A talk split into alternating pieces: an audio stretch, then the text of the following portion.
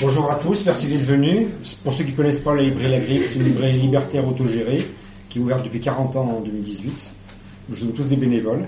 Nous recevons aujourd'hui Véronique Decker pour son livre École du peuple, ou les éditions Libertalia, qui est une très bonne maison d'édition.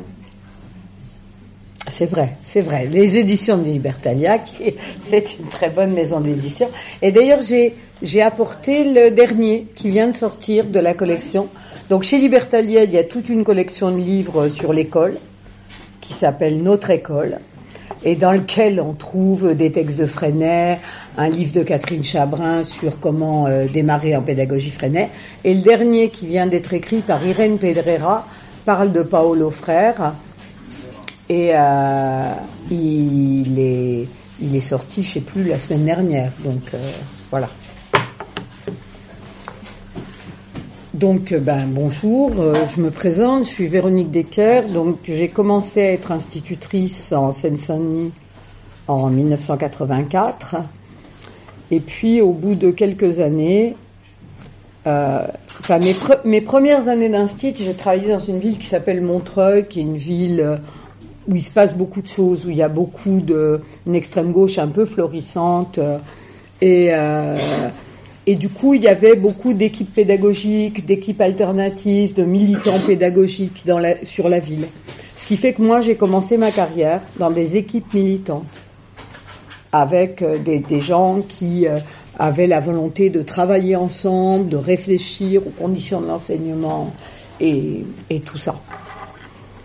Et puis, malheureusement, évidemment, le, pour être titulaire d'un poste dans l'éducation nationale, il faut avoir un barème, et ce barème, quand on débute, on l'a pas, d'accord? Et donc, euh, pendant plusieurs années, euh, j'ai été comme ça sur des postes flottants, puisque je n'avais pas le barème pour être titulaire d'un poste. Et après avoir travaillé pendant quelques années dans dans ces équipes très sympas, très engagées, euh, voilà, je me suis retrouvée dans des écoles mortifères en particulier dans une école totalement mortifère, qui avait euh, trié les élèves. Il y avait euh, six classes, trois classes avec essentiellement des blancs et euh, quatre classes avec essentiellement des blancs et deux classes avec essentiellement des noirs, qui étaient deux classes de double niveau, mais permettaient dans l'école maternelle d'avoir mis les tout petits petits et les moyens grands à part. Et un jour, la directrice m'a dit, tes noirs ont attaqué mes élèves dans la cour et j'avais pas bien compris ce qu'elle avait fait avant et tout d'un coup ça a été une espèce de révélation comme ça euh, symbolique et on a réalisé avec ma copine Janine qu'effectivement on avait les noirs et que eux ils avaient les moins noirs que nous. Voilà. Et euh, on a donc décidé de d'organiser l'apartheid, c'est-à-dire on a refusé de faire des récrés avec eux, on faisait la récré à part, toutes les deux. Et euh, comme ça, nos noirs n'attaquaient plus personne dans la cour et on était bien avec eux. Mais ce jour-là, je me suis dit que s'ils avaient pris cette nanette-là comme directrice d'école, c'est que ça devait pas être bien compliqué de passer euh, l'examen pour devenir directrice d'école. Parce qu'elle, quand même, elle avait deux de QI et trois neurones en état de fonctionner. Donc, euh, donc avec ma copine Janine, on s'est dit, on va passer euh, l'entretien de directrice d'école. Et on a bossé, parce qu'il faut bosser, euh, faut apprendre par cœur des tas de textes de loi, voilà. Donc on a appris par cœur tous les tas de textes de loi qu'il faut apprendre par cœur pour devenir directrice d'école. Et puis on est devenu directrice d'école, et là j'ai réalisé que ma copine Janine, par contre, elle avait un point de plus que moi, et que comme il n'y avait qu'un seul poste disponible à Montreuil comme directrice d'école, c'était elle qui l'avait, que moi je l'avais pas. Et donc je me suis retrouvée directrice d'école à Bobigny. Voilà, c'est comme ça que je suis arrivée à Bobigny parce que c'était l'endroit le moins loin de Montreuil où il restait encore des postes de directrice d'école. Donc euh, voilà, j'ai été directrice d'école d'une école maternelle pendant euh, six ans. Et puis en 2000, il s'est trouvé que j'ai eu, il y a deux envies qui sont euh, liées. la première, c'est que j'avais super mal dans le dos de travailler avec des petits parce que ce qui tue les maîtresses de maternelle, c'est les vertèbres, à force d'être pliées sur des schtroumpfs. T'as as les vertèbres qui finissent par lâcher. Et, euh, et puis l'envie aussi de faire une équipe pédagogique Freinet, parce que à force de fréquenter ces équipes militantes et pédagogiques, moi-même je m'étais intéressée à toutes sortes de courants pédagogiques, de l'AFL au GFEN, pour finir dans les bras d'une association qui s'appelle l'ICEM Pédagogie Freinet, qui est pour moi l'association la plus claire, la plus cohérente du point de vue des idées que j'ai sur euh, l'éducation. Donc, alors ICEM, Institut coopératif de l'école moderne. Donc, j'avais envie de faire une équipe de militants freinais et c'est facile en Seine-Saint-Denis. Il suffit de prendre une école complètement merdique parce que si l'école est complètement merdique, le barème pour y arriver est très faible. Et du coup, j'ai pu faire que de jeunes militants de l'ICEM puissent venir se faire nommer dans l'école sans sortir des règles du barème, du mouvement et tout ça, sans avoir à transiger ou à négocier des choses avec la direction académique. Parce que quand on négocie avec eux et qu'ils nous donnent ça, en général, c'est qu'ils prennent ça de l'autre côté. Donc euh, c'est très compliqué de maintenir un rapport de force. Donc voilà, je me suis retrouvée donc directrice d'une école qui a qui est gigantesque, hein, il y a 15 classes, il y a 22 salles de classe, c'était deux écoles auparavant, donc il y a deux cours de récréation, tout est très grand. Et qui est l'école d'une des cités de centre-ville de Bobigny, qui est euh, la cité Karl Marx. Une cité composée d'une dizaine de tours, d'une architecture sur dalle. Vous savez, l'époque où on, comme à Nanterre, où euh, enfin, voilà, on met tous les cheminements piétonniers en R plus 2 et on fait circuler les, les voitures dans des souterrains. Voilà. Comme ça, sur le papier, ça a l'air d'être une bonne idée. En fait, les souterrains, n'importe quelle femme sait qu'entrer dans un souterrain en banlieue, c'est quelque chose qui est à peu près totalement anxiogène. D'accord? Donc, évidemment, les souterrains, ils sont glauques, malfamés, ils sentent l'urine, il y a des seringues par terre, enfin voilà, forcément, très rapidement, toute cette architecture sur dalle est, un échec. Et le plan de la ville, le plan des rues, ne correspond pas au cheminement piétonnier. Donc, les flics de Bobigny, c'était au bord du suicide. Hein. Parce que les gamins qui courent sur les dalles, ils peuvent absolument pas les attraper, puisque eux, ils ont le plan des rues et les rues, ils sont sous la dalle. Je veux pas défendre les flics, mais là, quand même, je comprends qu'ils aient fait des dépressions. Hein.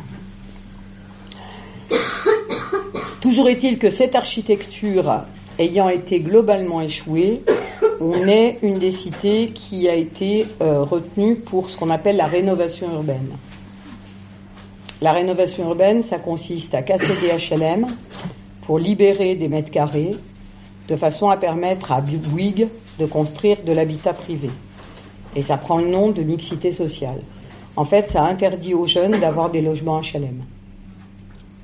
Parce que quand vous cassez une tour, les habitants de la tour sont évidemment prioritaires pour avoir des places dans les nouveaux HLM qui se construisent. Mais du coup, les gens qui arrivent sur, euh, sur le marché de l'immobilier, qui voudraient un logement, eh ben, eux, ils peuvent pas avoir des HLM puisqu'ils sont doublés par ces gens qui l'avaient déjà et qui sont prioritaires. Mais surtout, c'est que ce, ce chantier a donc détruit et la dalle et quatre tours, et par souci d'écologie, ils ont trouvé une idée de génie, c'est ils ont concassé les tours sur place. Donc, ils ont écrasé les tours sur place avec une espèce de gigantesque mâchoire qui fait. Puis ils ont pris les morceaux de tours qui tombaient au sol en faisant BOUM avec des tractopelles qui faisaient pip pip pip. Et nous, à l'école, on vivait au milieu de ça. C'est ça qui explique qu'au bout de deux ans de rénovation urbaine, j'ai eu envie de demander ma mutation pour la Corrèze. Parce que je vous passe, j'ai appelé le CHSCT, j'ai appelé l'inspection du travail. Il faut savoir qu'en France, tous les travailleurs sont protégés, sauf les enfants. Le fait que les enfants soient exposés à 150 décibels de bruit, qu'on concasse des tours en les faisant vivre dans une poussière euh, hallucinante, n'est protégé par personne puisque les enfants n'ont pas de CHSCT et il n'y a pas d'inspection du travail qui protège les enfants des écoles. Donc à un moment, moi j'étais au bout de ma vie. On était au bout du rouleau, on avait tous envie de partir et j'ai dit ok je pars. Mais avant de partir, quand même, ça fait 32 ans que je travaille en Seine-Saint-Denis. Et j'étais fatiguée de tous ces profs qui avaient écrit des bouquins sur la Seine-Saint-Denis alors qu'ils étaient restés euh, neuf mois. Ce que, j'appelle l'effet Natacha Polony. Tu passes neuf mois en Seine-Saint-Denis et t'en parles pendant 30 ans. Et je m'étais dit, ben moi, j'y suis resté 30 ans, je vais bien en parler neuf mois.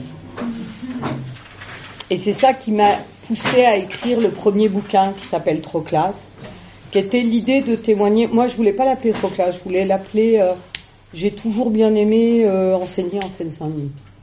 C'est-à-dire histoire de dire que euh, par rapport à ce qu'on dit sur les territoires perdus de la République, que c'est horrible et tout ça.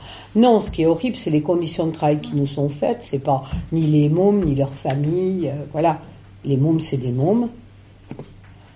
Euh, ils sont ni mieux ni pire en Seine-Saint-Denis qu'ailleurs. Voilà, ils sont très fréquemment simplement plus pauvres. C'est la concentration de la pauvreté qui pose souci. Mais par rapport à des collègues qui bossent dans le Nord, dans certaines euh, villes du Nord, on n'est pas. Euh, enfin voilà, quand on voit le film, ça commence aujourd'hui, on est pareil, on est pareil. Donc, c'est ça qui m'a poussé à écrire ce premier bouquin et je pensais qu'il aurait euh, que, j'en vendrais euh, quelques dizaines d'exemplaires en Seine-Saint-Denis. Il se trouve que Troclas s'est vendu dans toute la France parce que des tas de gens y ont retrouvé des éléments de choses qu'ils rencontraient, qu'ils avaient vécues. Euh. et ce qui faisait qu'ils retrouvaient ces éléments, c'est qu'on était entré déjà dans une phase de dégradation de l'école publique. Et c'est ça qui m'a poussé à écrire un deuxième bouquin.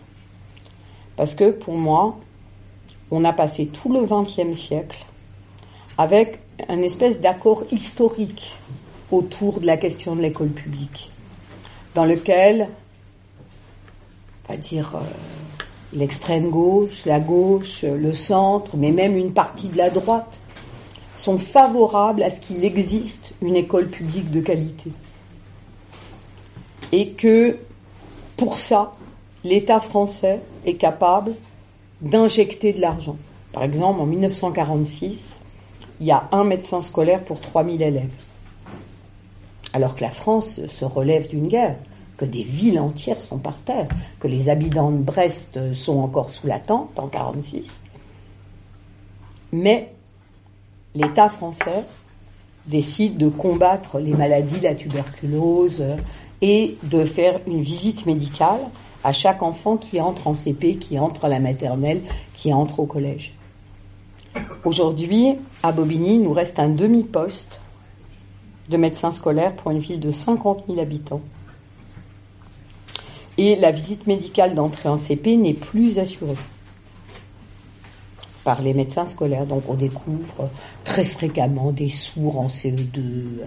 Toi, tu trouves un gamin en CE2 qui n'a pas appris à lire, à écrire, qu'on a envoyé chez l'orthophoniste, chez le... Et puis on découvre que le gamin, il est sourd. C'est pas qu'il voulait pas les prononcer, les sons, c'est qu'il les entendait pas. Mais comme personne n'a été vérifié ça, on le trouvait dans la Lune, on le trouvait. Euh, Et donc, ce que je veux raconter dans l'école du peuple, c'est d'abord que moi j'ai connu la fin de l'augmentation des, des conditions de vie et de travail des élèves. Donc quand j'ai commencé à travailler, il y avait 35 élèves par classe. Aujourd'hui, il y en a 23. Quand j'ai commencé à travailler, il y avait des GAP et puis c'est devenu des RAZED avec des psychologues scolaires, des rééducateurs, des gens qui venaient aider les élèves à apprendre. Enfin voilà, il y avait toutes sortes de dispositifs qui a été jusqu'à euh, essayer de mettre 80% euh, des élèves au bac et tout ça. Donc j'ai connu la fin de la montée. Et alors par contre, j'ai connu la pointe et le début de la pente. Et aujourd'hui, cette pente, elle est extrêmement violente, c'est-à-dire la destruction à l'œuvre de l'école publique est d'une extrême violence elle est d'autant plus violente qu'elle s'assortit de mensonges éhontés. Je ne sais pas, par exemple, le dernier, le dernier là qui vient de nous sortir, c'est devoir fait. Donc, t'as le ministre, il arrive à la télé, il dit désormais, par souci d'égalité, les élèves des collèges en sixième feront leur devoir au collège. J'y tiens. Bien. Après tout, pourquoi pas? Non, c'est vrai, c'est plutôt une bonne idée que les gamins fassent leur devoir au collège. Et là, personne ne dit rien. Sauf qu'en septembre, on nous explique que devoir fait ne peut pas se mettre en place parce qu'ils n'ont pas eu le temps. En octobre, ils n'ont toujours pas eu le temps, mais ça aura lieu après les vacances de ça. Et après les vacances de ça, qu'est-ce qu'on voit? On voit que les élèves de sixième ont une heure de permanence par semaine, encadrée par un service civique, qui parfois a le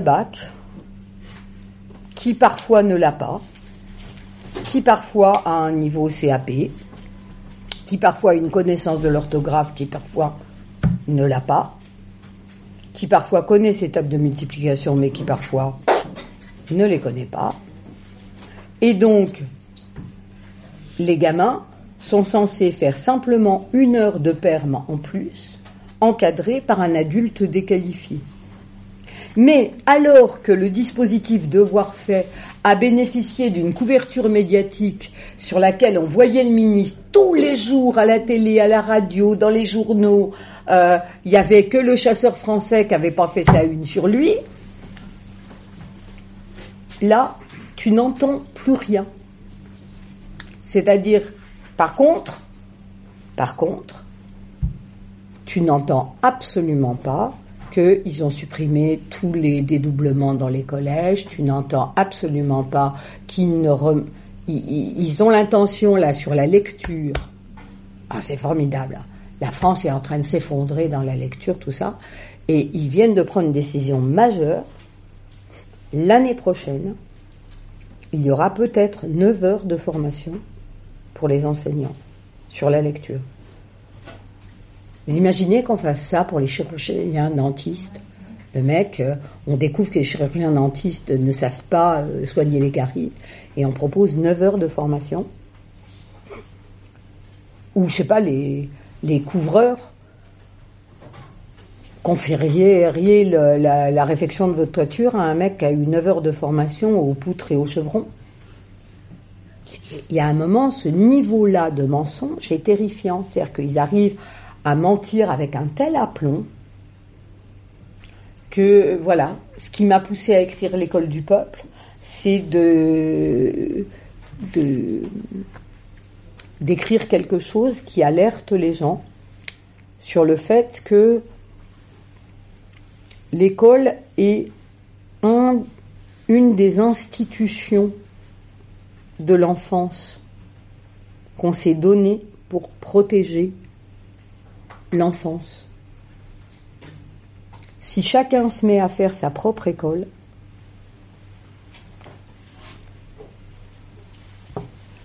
on, va vivre dans un bien étrange pays. Hein. Vous imaginez, euh, les bobos, ils auront été élevés chez les Montessori, euh, les euh, intégristes, ils auront eu une islamique avec robe longue dès la maternelle, et les juifs, une, une, école juive, et les chrétiens, une école Sainte-Marie des pédophiles, quelque part. Enfin, on on n'en on finira pas de cette affaire-là. On n'en finira pas. Et quand tu vois, quand tu vois que là, dans le sud de la France, tu as l'évêque de Gap qui propose, et c'est relayé par le journal, des nuits de prière pour que la pluie tombe, et que tu n'as pas un groupement de profs de SVT, d'instit, qui décide de faire trois semaines sur la météo et la formation des nuages et des vents pour au moins, au moins qu'il y ait une parole sensée qui s'oppose à ça.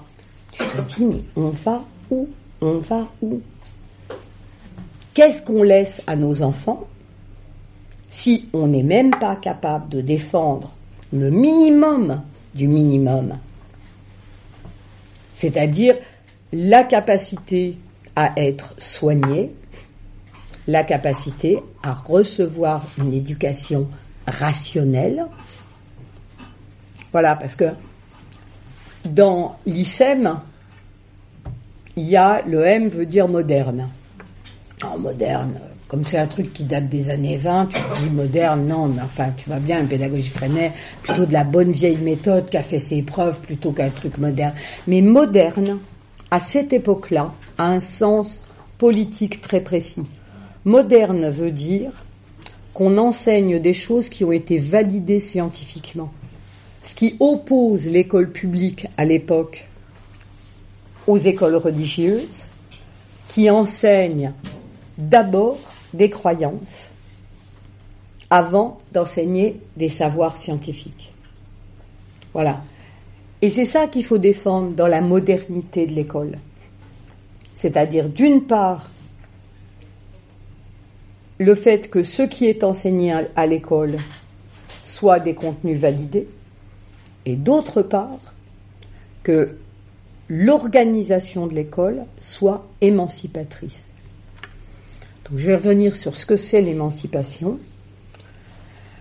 L'émancipation, c'est la promesse qu'on fait à chaque enfant quand il rentre à l'école, que dans le cadre de l'école, il va rencontrer des gens qu'il n'aurait pas rencontrés avec ses parents. C'est-à-dire, il va se retrouver avec des enfants de gens que ses parents ne seraient pas devenus amis avec eux. Voilà. Il va déjà découvrir des tas de gens qu'il n'aurait pas fréquenté ni rencontré. Il va découvrir qu'il existe des enfants handicapés, qu'il existe des enfants d'autres religions, qu'il existe. Voilà. La deuxième chose, c'est qu'on va l'emmener visiter des lieux dans lesquels ses parents ne l'auraient pas emmené. Voilà. Il va aller au Louvre alors que ses parents ne vont jamais au Louvre. Il va aller euh, euh, visiter euh, il va aller au concert, écouter des musiques dans lesquelles ses parents n'auraient jamais donné. Et la troisième, c'est qu'on va lui proposer de lire des livres que jamais ses parents leur auraient proposé de lire. Voilà. Et donc, euh, bon an, mal an, moi dans l'école, on donne, euh, on fait lire aux enfants des livres euh, sur des événements historiques qui font pas forcément plaisir à tout le monde. Au sein de nos parents d'élèves, on a par exemple une semaine sur l'égalité filles-garçons, qui ne fait pas l'unanimité ni la joie de nos parents. On a trois semaines de piscine obligatoire qui ne font pas non plus l'unanimité ni la joie de nos parents d'élèves. Et, et on s'en fout, puisque nous, on est l'école publique, et qu'on n'est pas payé par les parents, parce que le problème de l'école privée, c'est quand les parents, c'est ton patron, moi, je sais, hein, parce que mon deuxième fils, il est allé, mon premier fils est allé en crèche municipale. Et la crèche municipale, euh, voilà, 60 gamins, enfin bon. Le deuxième, de toute façon, il n'a pas eu de place à la crèche municipale, donc il a été à la crèche parentale. Et là, j'ai découvert un truc. C'est l'attitude des professionnels quand les parents sont les employeurs. Parce que, évidemment, quand les parents du petit Marcel eh ben, c'est les gens qui assurent un douzième de ta paye. Eh ben, le soir, le petit Marcel, ça s'est super bien passé avec le petit Marcel. Même quand le petit Marcel a été affreux. Hein c'est ça. Donc, l'intérêt de l'école publique, c'est aussi d'être une institution qui a une certaine distance et qui permet une certaine émancipation par rapport à la famille. Et c'est cette émancipation dont de plus en plus les gens ne veulent pas. Ce qu'ils veulent, c'est que leur enfant soit éduqué avec des enfants de leur milieu social, de leur religion, de leurs idées, qui mangent comme eux macrobiotiques. Il faut avoir goûté du steak dégueulasse de la cantine, c'est une expérience du monde. Hein. Après, je suis assez pour qu'on mange euh, bio, hein. mais une fois que tu as mangé au Ciresco, tu comprends mieux pourquoi il faut manger bio. C'est.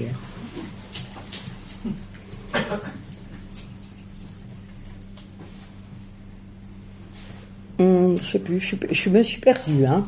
Je vais me retrouver, mais là, je suis, je suis égarée quelque part. Euh, j'étais bio. J'étais dans l'émancipation. J'ai vu au Ciresco. Je sais pas comment j'ai fait.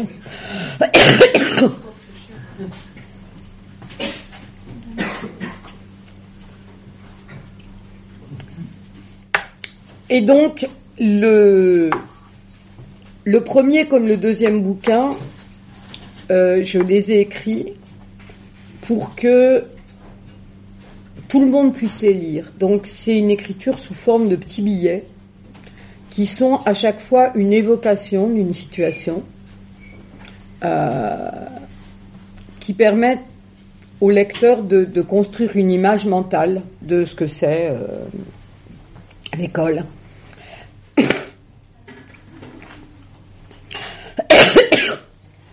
Et dans laquelle moi je veux pas donner de leçons. Je veux pas dire aux gens, voilà, ce qu'il faudrait faire à l'école, c'est ça. Je veux pas faire comme le ministre qui pense qu'en faisant faire une dictée tous les matins, on va permettre aux gens de comprendre les évocations de littérature. Il y a quand même, c'est quand même le mec, le mec, il est ministre. Tu vois, il serait bac moins 12, tu te dirais, bon, il est con, il comprend pas, voilà. Mais le mec, il est quand même ministre, et il t'explique que la dictée te permet de comprendre la lecture. il faut se souvenir de ce que c'est une dictée. Les oiseaux les oiseaux sont partis. Les oiseaux sont partis s'envoler dans le ciel. Envoler dans le ciel. La personne qui peut comprendre un texte littéraire à partir d'une lecture de ce type-là, faut qu'elle aille voir un psy, hein. Ça se soigne. Hein. C'est pas à l'évidence. La dictée est un exercice qui permet de savoir, ça permet d'évaluer hein, un certain nombre de choses. Mais ça permet ni d'enseigner quoi que ce soit, et certainement pas à quelqu'un de comprendre un texte littéraire. Ça, euh, ça saurait. Donc, on se retrouve avec des gouvernements qui nous mentent avec un aplomb absolument invraisemblable, une dégradation considérable de l'école publique et une marchandisation comme on n'a jamais vu. C'est-à-dire que, alors que l'idée d'une école laïque gratuite et obligatoire semblait une sorte d'évidence et un socle très partagé en France, aujourd'hui, on a une marchandisation alors du soutien scolaire depuis très longtemps, maths plus, maths soutien, euh, les cours Legendre, enfin j'en passe, et des meilleurs. Euh. On a une offensive de l'école privée à tous les étages, avec des ouvertures d'écoles Montessori, enfin qui se disent Montessori? Partout en France, qui, qui coûte, alors je ne sais pas chez vous, chez nous ça coûte environ 700 euros par mois. Et ça permet d'être entre blancs. La seule école où tu seras entre blancs en Seine-Saint-Denis, ça va être la Montessori à 700 balles. Voilà. Et les gens te disent oui, mais alors il y a euh, une ambiance. Euh, ouais, il y a une ambiance. Hein, il y a un adulte pour quatre gamins. Euh, c'est sûr que. Et pendant ce temps-là, nous, on a une administration qui nous impose dans les classes de deux ans de mettre 25 élèves dès le jour de la rentrée, sans possibilité d'accueil échelonné. C'est-à-dire un truc qui est d'une inhumanité. A deux ans, c'est quand même des enfants qui ont 24 mois. Hein. Ça veut dire que 24 mois avant, ils étaient dans le ventre de leur mère. Et il faut que tout d'un coup, ils arrivent à composer des relations avec 25 autres gamins de leur âge, à un âge où on n'a pas encore construit le langage pour socialiser la relation humaine. C'est un gamin de 12 ans, quand tu lui mets un petit camion rouge, si tu essayes de prendre le petit camion rouge, normalement il te fout deux baffes dans ta gueule, tu vois, parce qu'il a 12 ans. Hein il n'est pas capable de dire tiens, euh, je vais te passer le petit camion rouge, tu vas jouer avec, puis je vais le reprendre après. Non, non, il se jette sur les petits camions rouges et normalement il te mord si tu essayes de l'attraper. Et puis, euh, et puis après c'est Cro-Magnon, tu vois, c'est euh, c'est ça un gamin de deux ans. Non.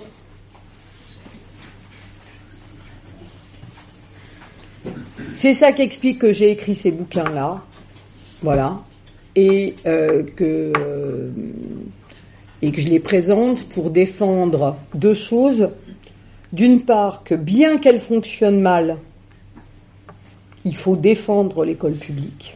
Il faut défendre l'école publique non pas pour ce qu'elle est, mais pour ce qu'on voudrait qu'elle soit. Et que la meilleure défense qu'on puisse assurer à l'école publique, c'est sa transformation en une école plus émancipatrice, plus démocratique, et qui permette aux enfants un parcours qui soit un parcours de réflexion et pas un parcours de performance.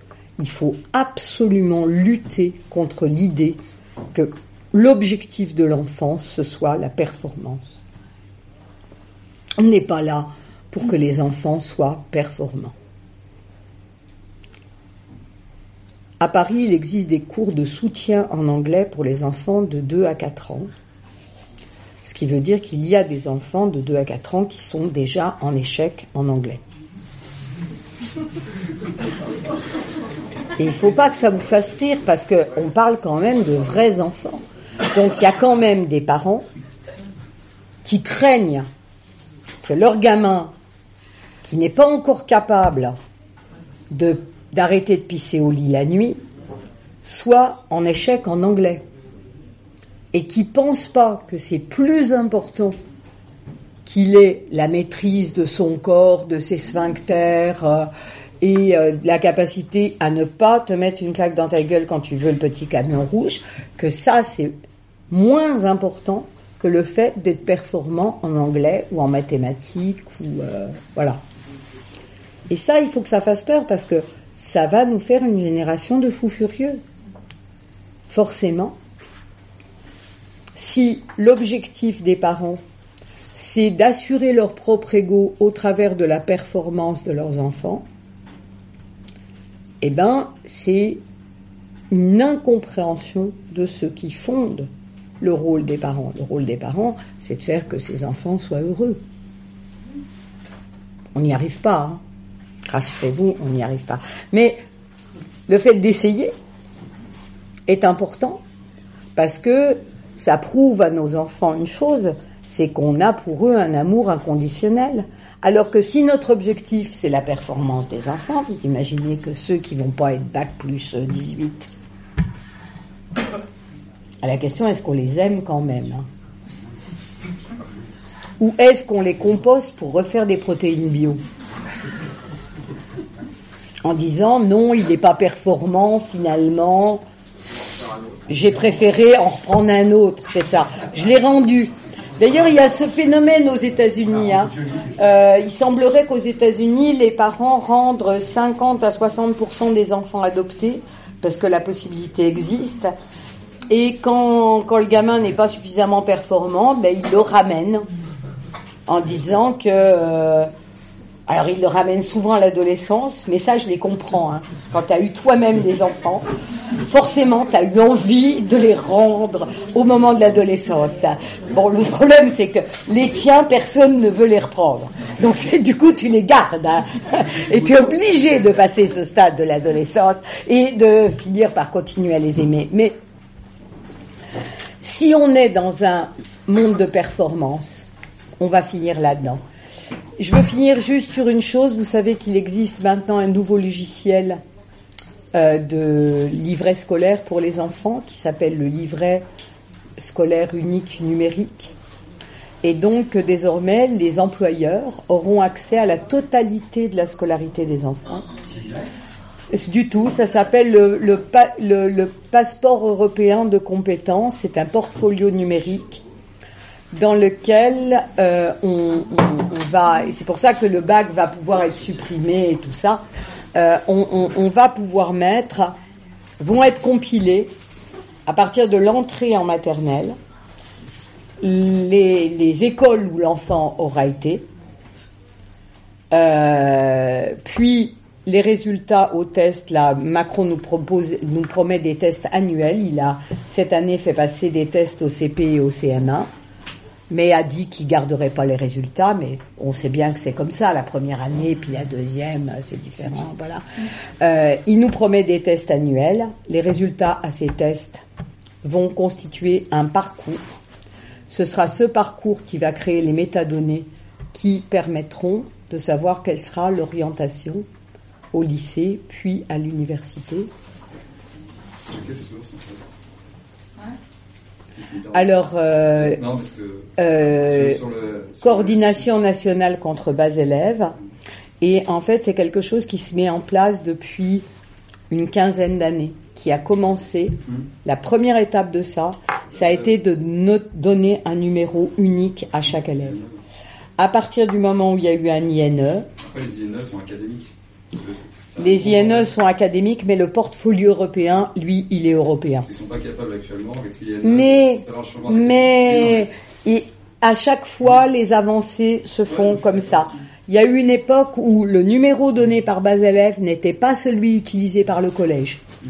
D'accord Maintenant, maintenant, le numéro, il bascule dans la flonette directement au collège. Et il est maintenu et l'historicité de ce qu'a fait le gamin est maintenue. D'accord? Puis, on nous a dit que ça serait pas accessible à l'université, et maintenant, ça l'est. Voilà. Et on sait bien que le projet de portfolio européen, c'est le projet de validation de compétences qui permet de dire que chacun d'entre nous a un parcours unique et d'individualiser après les salaires, les voilà. Mais mais ce qui est certain, c'est que on génère aujourd'hui, on remplit aujourd'hui nous-mêmes en tant qu'enseignants des banques de métadonnées qui non seulement vont créer les futurs CV de nos élèves, mais qui vont créer notre propre notation. C'est pour ça que les enseignants, les enseignants ne sont plus inspectés parce que on sera inspecté directement par le LSU. Bien sûr, et c'est pour ça qu'on met euh, on est maintenant obligé de mettre son nom. Chaque année, le nom de l'enseignant est mis dans bas élèves, automatiquement. Et d'ailleurs, si c'est une enseignante qui est en congé maternité, c'est quand même son nom qui reste sur les performances de ses élèves qui ont été confiés à une remplaçante sans formation. Ce qui fait qu'à trois congés maternité, normalement, ta note pédagogique, elle devrait finir par chuter. Hein euh, euh, oui, mais tes résultats, il n'y a plus de notes pédagogiques, mais tes résultats et ton parcours de performance. Honnêtement, je pense pas que c'est une sacrée film historique, que c'est plutôt une volonté à te vanter faire la gestion managériale et te vendre un petit peu comme tu faisais déjà dans les RAP+, les rares, le monde appelle ça, je ne sais plus rien, mais non, ça c'est autre chose où en gros on te sort des chiffres qui veulent rien dire, parce qu'ils n'ont aucune valeur scientifique. Tu prends un sur mm. n'importe quel chiffre, même les évaluations qu'il a fait plutôt en CE2 et en CP, passer dans quelques écoles de France pour PISA, pour autre chose, pour ces trucs, ces chiffres ils n'ont aucune valeur. Quand tu vas aller comment est passer l'évaluation, comment ça se passe, en gros tu peux pas dire que c'est une valeur scientifique. Eux ils s'en foutent. Hein. ils vont de toute façon extraire ce qui les intéresse dedans pour mm. faire dire leur discours politique qu'ils veulent. Et moi, je pense que ça, ça serait une bonne excuse pour justifier la suppression des moyens supplémentaires dans certains établissements en disant, regardez, on vous a donné plus de moyens, ça n'a aucun effet, donc autant faire l'économie de moyens. Moi, je le vois plus comme ça sur la technique managériale que sur le volonté il y a les, Il y a les deux. Je pense que d'un côté, il y a la, la, la, possibilité de te donner des arguments en disant, euh, moi, c'est ce que j'ai dit à mon inspectrice, hein, tous les élèves qui vont en atelier avec le RAZ, ils ont tous des problèmes en lecture. Donc il n'y a qu'à supprimer le RAZ et puis on va supprimer les problèmes en lecture. C'est une absurdité. évidemment, évidemment, c'est parce qu'ils ont des problèmes en lecture qu'ils sont en atelier avec le RAZ. Et si tu supprimes le RAZ, leurs, leurs problèmes ne sont pas résolus. Là, euh, moi je comprends deux choses. C'est d'un côté cette volonté non pas de manager mais de diminuer les coûts. Parce qu'ils utilisent le terme manager, mais manager, c'est rendre un dispositif efficace normalement. Là, il s'agit de diminuer les coûts, même en sachant que ça va être totalement inefficace. Par exemple, là, on est en train de mesurer de manière dramatique les conséquences de la suppression de la formation des enseignants. Il y a une vingtaine d'années, on a décidé de supprimer la formation des enseignants qui était de trois ans, pour la passer à deux ans, puis à un an, puis à rien. Et on a vu la courbe de PISA qui suivait exactement le temps de formation des enseignants. Et là, à la télé, tu as des gens qui disent oui, mais il faut restaurer la syllabique. Oui, mais il faut restaurer euh, la division en CP, la multiplication en grande section de maternelle. Et t'as pas un qui dit il faudrait que les gens soient formés au métier qu'ils exercent. C'est-à-dire, voilà, moi, je, l'ai dit dans mon bouquin, quand tu veux ouvrir une boucherie en France, on te demande d'avoir un brevet professionnel de boucher. C'est-à-dire, on te, demande d'avoir eu trois ans de formation professionnelle à euh, découper de la viande. Et il s'agit quand même de s'occuper d'animaux morts. Mais quand tu veux devenir un stit, en Seine-Saint-Denis, tu te présentes à la DS2N avec un master de n'importe quoi, et tu es un stit l'après-midi même. Tu es présenté le matin, en classe l'après-midi même. Et là, il s'agit quand même de véritables enfants vivants.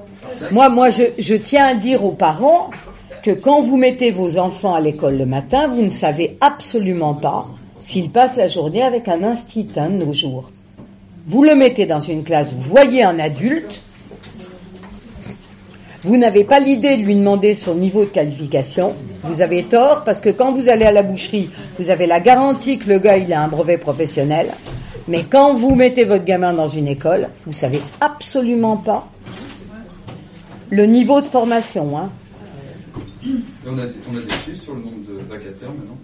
Moi je me rappelle d'une époque, on s'était battu pour qu'il n'y ait pas de maître auxiliaire, je sais plus comment on appelait ça, dans les écoles. Et moi j'ai vu de plus en plus de collègues qui arrivent dans les classes, qui sont remplaçants, qui sont en fait des personnes qui ont eu euh, même pas l'intention, qui, en gros, la NPE leur a proposé de ou l'inspection académique de Alors, d'enseignants, comme ça existait déjà dans les collèges et lycées, hein. mais c'est arrivé dans il y, a, il y avait un, il y a, il y a une association en Seine-Saint-Denis de parents d'élèves qui s'appelle les Bonnets d'âne, mhm qui avait demandé à, à tous les parents d'élèves de la ville de Saint-Denis de euh, d'aller à l'attaque euh, pour aller demander à tous les instituts des écoles qui ils étaient, d'où ils venaient et comment ils avaient été formés et tout ça. Et alors eux, ils ont tout trouvé. Hein. Un éleveur de chèvres de la Drôme qui avait paumé son troupeau de chèvres, mais qui avait un master de quelque chose d'avant d'élever des chèvres. Une cantatrice au chômage ils, avaient dressé la liste de tout ce qu'ils avaient trouvé dans les classes. C'était totalement effrayant, totalement effrayant. Et tout en zone d'éducation prioritaire. Alors tu te demandes si eux, c'est les mecs qui sont prioritaires. ils sont prioritaires pourquoi Et le mot prix. Voilà. Une des difficultés qu'on a, c'est ce retournement des mots. C'est-à-dire que quand quand on te dit prioritaire, tu te dis bah ils doivent avoir plus que les autres. En fait, une zone d'éducation prioritaire, c'est une zone où il y a beaucoup moins qu'ailleurs. Tu as moins de moyens, moins d'argent, moins, euh, plus d'élèves par classe. Euh, voilà, par exemple, en Seine-Saint-Denis, comme on a tous des très grosses écoles, on est tous pile à la moyenne. Moi, si je perds un élève par classe, j'ai une fermeture. Parce que quand on a 14 ou 15 classes et des moyennes à 23, il suffit d'une fourchette de 1 pour perdre une classe. Alors qu'en province, tu as plein de petites écoles à deux classes, à trois classes, où du coup, ils sont euh, 14-15 euh, élèves par classe, parce qu'ils seraient, ils seraient au-dessus pour être à deux, mais ils sont très en dessous pour être à trois. Voilà. Donc nous, en fait, on, on, a cet effet de, de, compactage des élèves. C'est-à-dire que euh, aujourd'hui en Seine-Saint-Denis, toutes les écoles construites sont des 18 classes. Voilà. Et, euh, et, à Bobigny, par exemple, il y a une maternelle à 11 classes. Donc ça veut dire le jour de la rentrée, il rentre plus de 100 gamins en petite section. Ils sont obligés de les étiqueter avant de les mettre dans la cour. Parce que sinon, les instituts ne sont pas en situation de les retrouver. Tu vois? Parce que quand tu as 100 gamins qui pleurent, dans toutes les langues de la terre, alors c'est ça, une carte à puce, un, comme, les comme les agneaux. Euh, de changer ces conditions-là Alors euh, moi j'ai aucune liberté de changer quoi que ce soit. Euh, ma, ma seule liberté ça a été de proposer à des militants pédagogiques syndicaux et associatifs de me rejoindre en se disant que ensemble on aurait plus chaud. Et du coup d'avoir été pendant plusieurs années directrice d'une école où on était une majorité de gens qui partageaient pas vraiment les mêmes idées, mais qui s'engueulaient avec ferveur ensemble. Voilà. Donc euh, il y avait euh, toutes sortes de militants freinés qui n'étaient pas d'accord entre eux, toutes sortes de militants syndicaux qui n'étaient pas d'accord entre eux, et toutes sortes de militants associatifs qui n'étaient pas d'accord entre eux, mais qui étaient en accord au moins sur l'essentiel, à savoir qu'on voulait le bien de ces gamins-là et que euh, on était content d'être ensemble parce que euh, voilà. je trouve que quand il y a plusieurs choses. Il y a un truc, je pense qu'en tant que directeur, je l'ai été à un moment sur du taureau à Tremblin, a quand même la possibilité de. Bon, à des moments, je, je me donnais des ordres, je les appliquais pas. Alors, si tu veux, après, tu auras le courage de se mettre en avant, de lancer quelque chose collectivement pour dire que ça se répande sur toutes les écoles. Moi, on m'a pris la tête soit son histoire de rentrer échelonnée. J'ai, mon inspectrice m'a dit, faites pas de rentrée échelonnée. J'ai fait une rentrée échelonnée. Elle a constaté que j'ai fait une rentrée échelonnée, ben j'ai fait une rentrée échelonnée. Quand les parents sont d'accord avec toi, que les collègues sont pas. Je suis d'accord. Elle a deux options, Soit elle me massacre, soit elle dit, bon, de toute façon, il est con, il comprend pas. Et puis surtout, faut pas que ça s'ébruite parce qu'à côté, il pourrait faire pareil. Pareil sur la sieste. Dans ma section, à un moment, elle avait décidé que sa fille, avait jamais besoin de faire sieste, donc il n'y avait aucune raison qu'on fasse de la sieste. Au contraire, les gamins, c'était un moment où, sur les gens, sortais des trucs de chronobiologie, tu serais beaucoup plus efficace dans une section à 14h, c'est pas pourquoi. Ce qui est énorme, ce qui était du pipeau. Et euh, j'ai maintenu la sieste.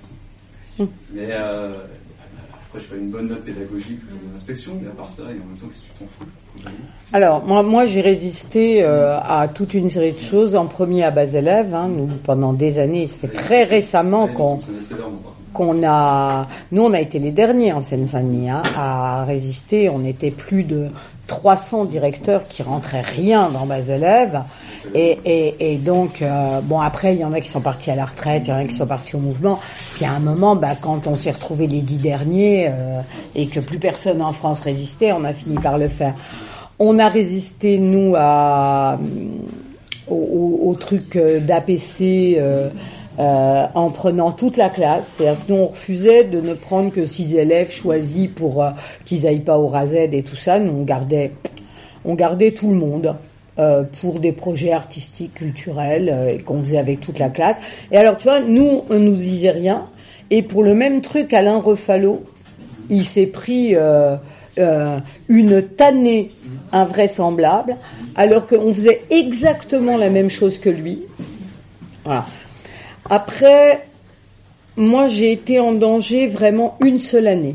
J'ai eu une année où là, vraiment, j'ai senti que euh, l'inspecteur qui venait d'arriver s'était donné comme projet de décapiter Véronique Decker avant la fin de l'année, tu vois. Et euh, j'ai- je l'ai je l'ai vu arriver. Et euh, sauf que moi, je suis depuis très longtemps en Seine-Saint-Denis, donc je connais, tu vois, le, dernier, les derniers sociodémocrates, je les connais quand même, tu vois. Donc, euh, euh, les derniers qui restent, voilà, encore vivants, ceux qui respirent encore. voilà. Et euh, et, et du coup, j'ai suivi les, les conseils d'un d'un bon ami à moi qui m'a dit mais fais-toi élire. Donc je me suis fait élire. Je suis présidente de l'OCCE 93. Je suis vice-présidente. de- J'étais à l'époque vice-présidente de DEI. J'ai été élue à la direction de l'ICEM. Et donc j'avais un espèce de CV comme ça où si tu m'attaquais, tu pouvais, tu pouvais essayer. Hein. J'étais quand même vice-présidente de la plus grosse OCCE de France. hein. On gère des millions d'euros. Il y a 800 écoles en Seine-Saint-Denis, d'une dizaine de classes chacune. hein. Donc, euh, Du coup, ils ont été obligés de me passer à la hors classe. Alors que je l'avais pas demandé. hein. Ils m'ont passé contre mon gré à la hors classe. Et, euh, et finalement, ce- cet inspecteur, il a été appelé au ministère. C'est lui qui a euh, géré le CPE avec euh, l'excellent résultat de négociation qu'on connaît. hein. Donc, après, c'est toujours une question de rapport de force. Les inspecteurs, chez nous, ils restent pas très longtemps. Les directeurs académiques, ils restent pas très longtemps. Tu vois, être en Seine-Saint-Denis, c'est bien sur ta carte de visite. Tu marques, je suis, j'ai fait 24 mois en Seine-Saint-Denis. Je connais la Seine-Saint-Denis, j'y étais euh, 48 heures, voilà. Euh, ceux qui, comme moi, sont là depuis très longtemps, on a une assise de terrain qui fait qu'ils peuvent pas grand-chose. Donc là, quand j'ai écrit le premier bouquin, ils ont un peu avalé leur chapeau. Enfin, le premier bouquin était gentillet. Quand j'ai écrit le deuxième, il était un peu moins gentillet. Ils ont avalé le reste du chapeau. L'inspectrice m'a dit Ah, mais euh, Madame Descartes, quand vous passez à la radio, à la télévision, euh, il faudrait nous prévenir. Bon. La première fois, moi, naïvement, je, je les préviens. Je suis appelé par FR3 pour passer aux infos de FR3. Je les préviens. Tac, FR3 annule. J'ai compris. J'ai compris. Donc euh, après, euh, je suis invitée sur euh, France 2. Et là, je les préviens 10 minutes avant l'enregistrement. Et, Au moment où j'entre dans le studio, je laisse un texto comme ça, j'ai respecté le contrat, je les ai prévenus avant, puisque je passais à midi et qu'il était 11h54 à l'heure du texto. Voilà. Alors, ils n'ont pas le droit, mais euh, et il, faut quand même te rappeler que directeur d'école, ça n'est pas un statut, et donc ça n'est pas une sanction que de t'enlever le poste. C'est ça. Donc, c'est pour ça que tu négocies habilement avec eux. Ben, moi, quand ils me demandent un truc, en général, je le fais. La question, c'est la manière dont je le fais, et parfois pas exactement celle qu'ils attendent, mais euh, là, c'est pas un statut, mais c'est un poste qui est fléché comme tel. C'est un poste qui est fléché. Mais euh, alors, si tu veux, la chance que j'ai, c'est qu'il n'y a pas non plus. En sanction sur les mecs, sur les élèves de Grenoble, ils les ont sanctionnés en les changeant d'école. Hum. Ils peuvent te faire le coup de la retraite anticipée. Ça va C'est faire- vraiment, toi, de se venger. Ah ouais. Dans les, dans les sanctions Hum. pour une vieille directrice. Ça, c'est le truc qui te prend dans la tête. Ma directrice qui a été menacée. Ils peuvent te remettre comme remplaçant, ils peuvent. euh, L'avantage que j'ai, c'est si tu veux, il n'y a pas une très longue liste d'attente de gens qui souhaiteraient absolument être directeur de l'école à l'intérieur de la cité Karl Marx au moment de la rénovation urbaine, sachant que ça fait six ans que la rénovation urbaine a commencé et qu'il y en a encore pour six ans. Donc, si tu veux, il n'y a pas un, comme ça un, élan délirant de, de, gens qui veulent ma place non plus. Hein. Après, sur deux autres trucs que tu as dit, la difficulté que j'avais sentie quand j'étais en réseau d'éducation prioritaire, c'était du le turnover des inspecteurs, donc leur mmh. dada chaque année, nouveauté. C'est ça. en gros, tout ce que tu construisais mmh. de manière collective avec un RASEL, des postes en plus, était détruit chaque année. Parce qu'ils étaient dans leur idée, que c'était leur idée qui était la meilleure. Mmh. Donc il n'y avait aucun respect des projets pédagogiques. Et là-dessus, on était impuissants vraiment. Et l'autre truc, tu parlais des parents. Moi, les parents, si tu veux, euh, je me sens de plus en plus, moi, en enseignant, démunis face à leur désir de performance. Moi, c'est pas ce que je transmets aux élèves, mais si tu veux, à un moment, c'est comment nous, on peut agir pour éviter ce que ce choix de société, finalement, on a des familles de juger sur la performance, c'est sur mon gamin, et je vais payer le maximum pour mon gamin, si plus je mets de fric, déjà, déjà, méfiance vis-à-vis de nous, parce que on n'est pas assez bien payé pour qu'on pense qu'on se travaille sérieusement. Mais, euh, ce côté-là, c'est un peu comme le côté du générique, parce que moins tu payes les médicaments sont quand même meilleurs. Et c'est marrant, moi je demande aux parents qui vont sur le, le privé, dans le collège privé, qui t'expliquent des dispositifs en mettant des noms compliqués, c'est des choses que tu connais depuis des années dans toutes les écoles, et qui sont persuadés qu'ils ont fait le meilleur choix. Alors, il y, y, a deux choses. La première, je pense qu'il faut prendre le temps de bien expliquer aux parents ce qu'on fait. Euh, ça leur permet du coup de mesurer qu'à l'école privée d'à côté, mm. euh, des fois ils n'auront pas mieux voilà, parce que moi j'ai des parents qui sont revenus. Moi j'ai récupéré pas mal de gamins d'écoles en appartement. Tu sais, des écoles clandestines en appartement où euh, des mères elles font classe elles-mêmes, euh, voilà. Euh, parce que les gens ils ont réalisé que en fait avec tes propres gamins tu es dans une relation plus ou moins névrotique puisqu'en général tu les aimes tes gamins donc forcément ça crée des étincelles et des frictions et que euh, une activité d'enseignement se passe mieux lorsque la personne qui la guide est une personne qui n'aime pas le gamin d'un amour euh, parental, tu veux. Les gamins, nous, on les aime, on les aime bien, mais jusqu'au 30 juin. Et le 1er septembre, en général, on en aime d'autres. Et ça, ça fait un bien fou. La deuxième chose, c'est de bien leur expliquer le contenu de ce qu'on enseigne, parce que ça leur évite de croire à tous les Pères Noël. Moi, je le dis aux parents d'élèves, nous on fait trois réunions d'accueil pour les enfants de CP, pour bien expliquer aux parents comment ça va être euh, à l'école. Et, j'explique aux parents que la première chose qu'il faut qu'ils arrêtent, c'est de croire au Père Noël. C'est-à-dire qu'il y a une méthode de lecture miracle qui va faire, et une pilule euh, qui guérit euh, le cancer, la calvitie et l'otite et le mal de pied. Enfin, voilà, tout ça, ça n'existe pas. Donc, on va repartir, on va prendre le temps pour chaque gamin. Chaque gamin, en général, il apprendra à lire, à écrire et à compter. Mais par contre, on ne sait pas du tout à quelle vitesse, ni comment, ni si ça va bien se passer. Tout ça, on ne le sait pas parce que on n'est pas en fait euh, des devins. On est des enseignants. Donc, tu as des gamins, ils font un très bon CP, puis en CE1, ça se passe pas bien, ils apprennent moins bien, puis après, ça. On, ne sait pas, et, on va donc marcher ensemble sur le même chemin, les parents, les mômes, nous. On ne sait pas qui va tomber, qui aura un caillou dans la chaussure, qui va s'arrêter pour refaire son essai.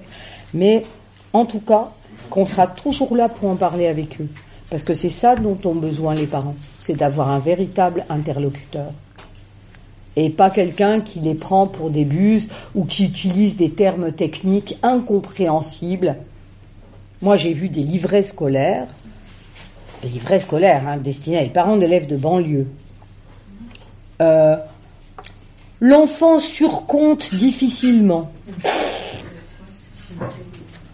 Car à part nous, qui connaît le sens du mot surcompter Car vraiment le terme professionnel, euh, voilà.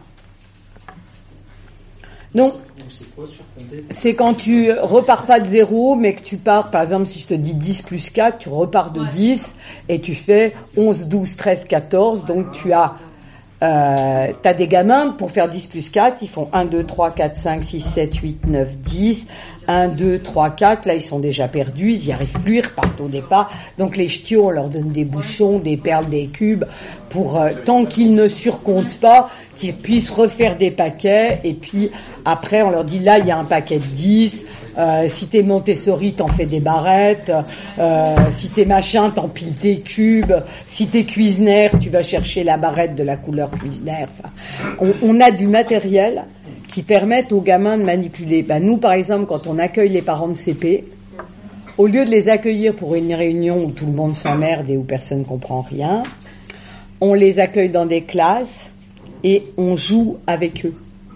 C'est-à-dire qu'on les met à des tables dans lesquelles on leur demande, euh, on, leur explique, ben voilà, on va vous montrer comment on fait 3 euh, plus 5, 3 plus 8, 6 plus 4.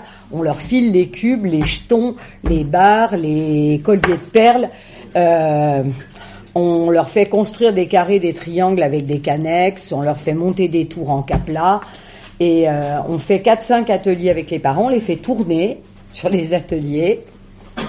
On leur montre une expérience en sciences. Donc il y a un, gamin qui fait une expérience en sciences, en général, on utilise très souvent des enfants de CP et de C20 pour faire une petite expérience scientifique. Alors ça donne... Euh, alors vous devez prendre euh, une règle, euh, vous devez la frotter, vous devez la frotter, vous devez la frotter, là sur le... Et là, je passe sur les petits morceaux de papier, et les petits morceaux de papier, ils se collent. Et là, les parents, ils sont complètement émus de voir ce petit bouchon qui est en train de leur faire un cours sur ce qu'est l'électricité statique. Parce que cette électricité ne bouge pas. Elle est statique. C'est moi qui bouge, qui bouge, qui bouge, qui frotte, qui frotte, qui frotte. Et là, tout d'un coup, les parents comprennent qu'est-ce que c'est faire des sciences au CP, qu'est-ce que c'est surcompter. Voilà. Et c'est bien plus simple, au lieu de faire des réunions où les choses s'organisent par la parole, mais cette parole ne crée pas d'image mentale. Voilà. Le plus simple, c'est de faire peindre les parents, les faire euh, chanter, les faire euh, réciter un poème, les faire, voilà si tu le fais, d'abord les parents ils adorent ça, ça leur rappelle quand ils étaient petits, euh, il y en a toujours qui chantent bien, il y en a, voilà. Et, et, et, je pense que ça leur permet de construire une image rassurante, parce que quand leur gamin va leur dire aujourd'hui j'ai compté avec des cubes, ils vont voir dans leur tête la table, les cubes, l'activité. Et ils vont voir aussi la bienveillance de la maîtresse. Parce que la maîtresse les maîtresses qui organisent ces réunions, elles sont souriantes, bienveillantes, elles sont là avec des ch'tios qui, sont maintenant en CE1, en CE2, qui viennent montrer, qui viennent expliquer, qui viennent... Euh, voilà. Moi, moi, je crois à cette euh, forme-là d'organisation. Et c'est pour ça que les bouquins que j'ai écrits, je les ai écrits sous les formes de toutes petites histoires. Justement pour avoir cet effet-là, c'est-à-dire permettre avec une petite histoire de construire une image mentale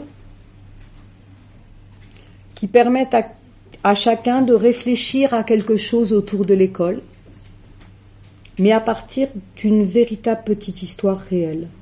Alors évidemment, elles sont réelles euh, vous imaginez bien que tout a été changé quand je parle d'enfants, les noms sont pas bons, les origines sont pas bonnes, les dates sont pas bonnes. Enfin, voilà, j'ai fait en sorte qu'aucun enfant ne puisse se reconnaître dans ce que je raconte.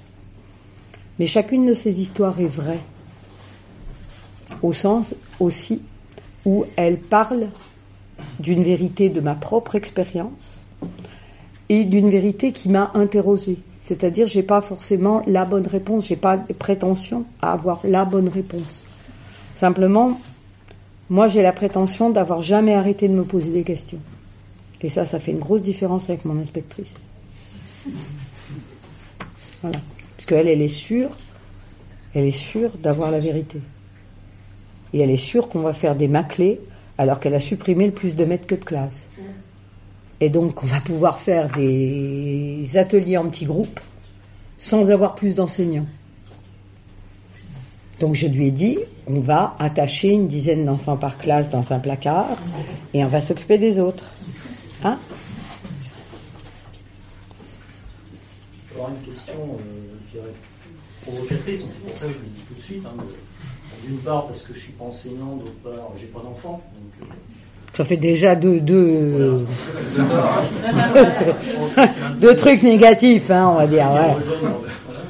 Euh, tout à l'heure, vous disiez, un, des buts qu'on se fixe en tant qu'enseignant, c'est de, alors si j'ai bien compris, hein, c'est d'essayer de rendre les, les, élèves puis euh, les adultes en devenir euh, heureux.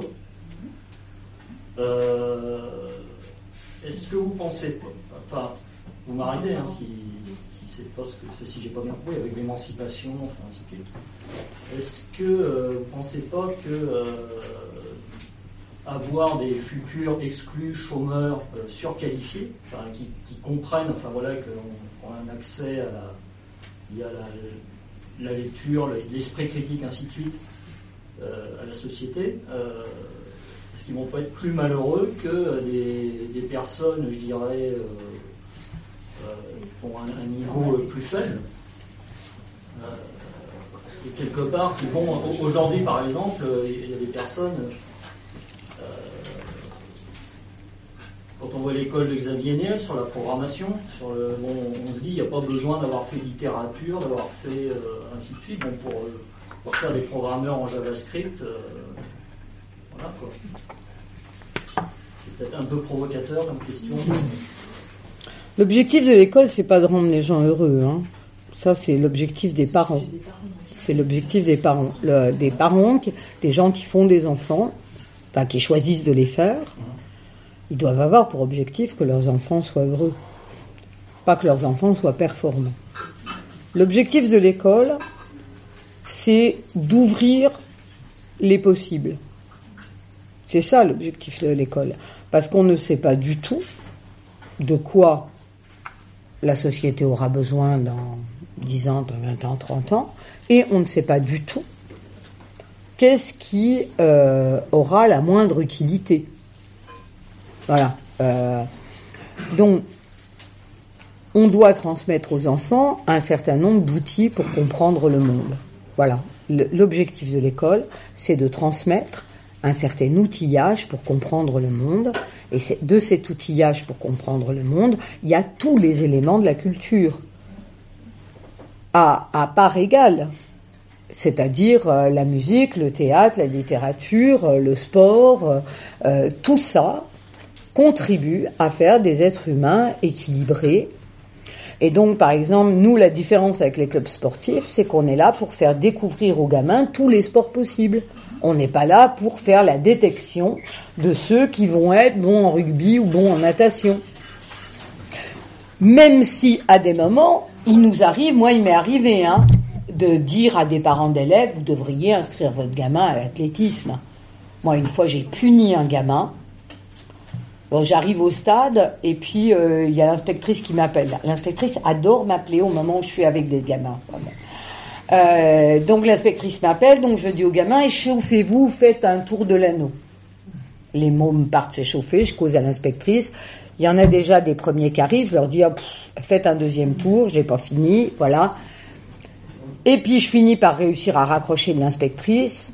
Et là, je récupère ma classe et tout le monde fait un peu sauf Samba Traoré qui lui il respire pas. Et, comme c'est un fourbe, Samba Traoré, qui m'a déjà envoyé plusieurs fois à pas toujours me dire la vérité, je lui dis, mais toi, t'as pas couru? Il me dit, si, si, euh, directrice, j'ai couru. Ah, t'as pas couru, t'es pas essoufflé. Si, si, j'ai couru. il me dit, si tu veux, je refais deux tours. Je dis, c'est ça. On va te regarder, tu refais deux tours. Il refait deux tours. Et pendant ce temps-là, les autres me disent oh, euh, non, t'as pas été juste. Il, les a fait les deux tours. Moi, je l'ai vu. Donc le gamin, il fait quatre tours d'anneau. Il arrive, il est toujours pas essoufflé. Donc là, le soir, quand même, euh, j'ai dit à ses parents vous, vous devriez l'inscrire à l'athlétisme. Hein. Il a quand même euh, des dispositions. Mais c'est pas notre c'est pas notre objectif à nous. On n'est pas là pour faire la détection des champions, euh, de la performance et tout ça. Nous, on est là pour faire courir tout le monde, que tout le monde y trouve du plaisir, que chacun sache que courir durablement dans une forêt, faire un cross, c'est un truc super agréable. Voilà. On est là pour transmettre que la littérature c'est agréable, que la musique c'est formidable, que voilà. Et, et, un certain plaisir de vivre.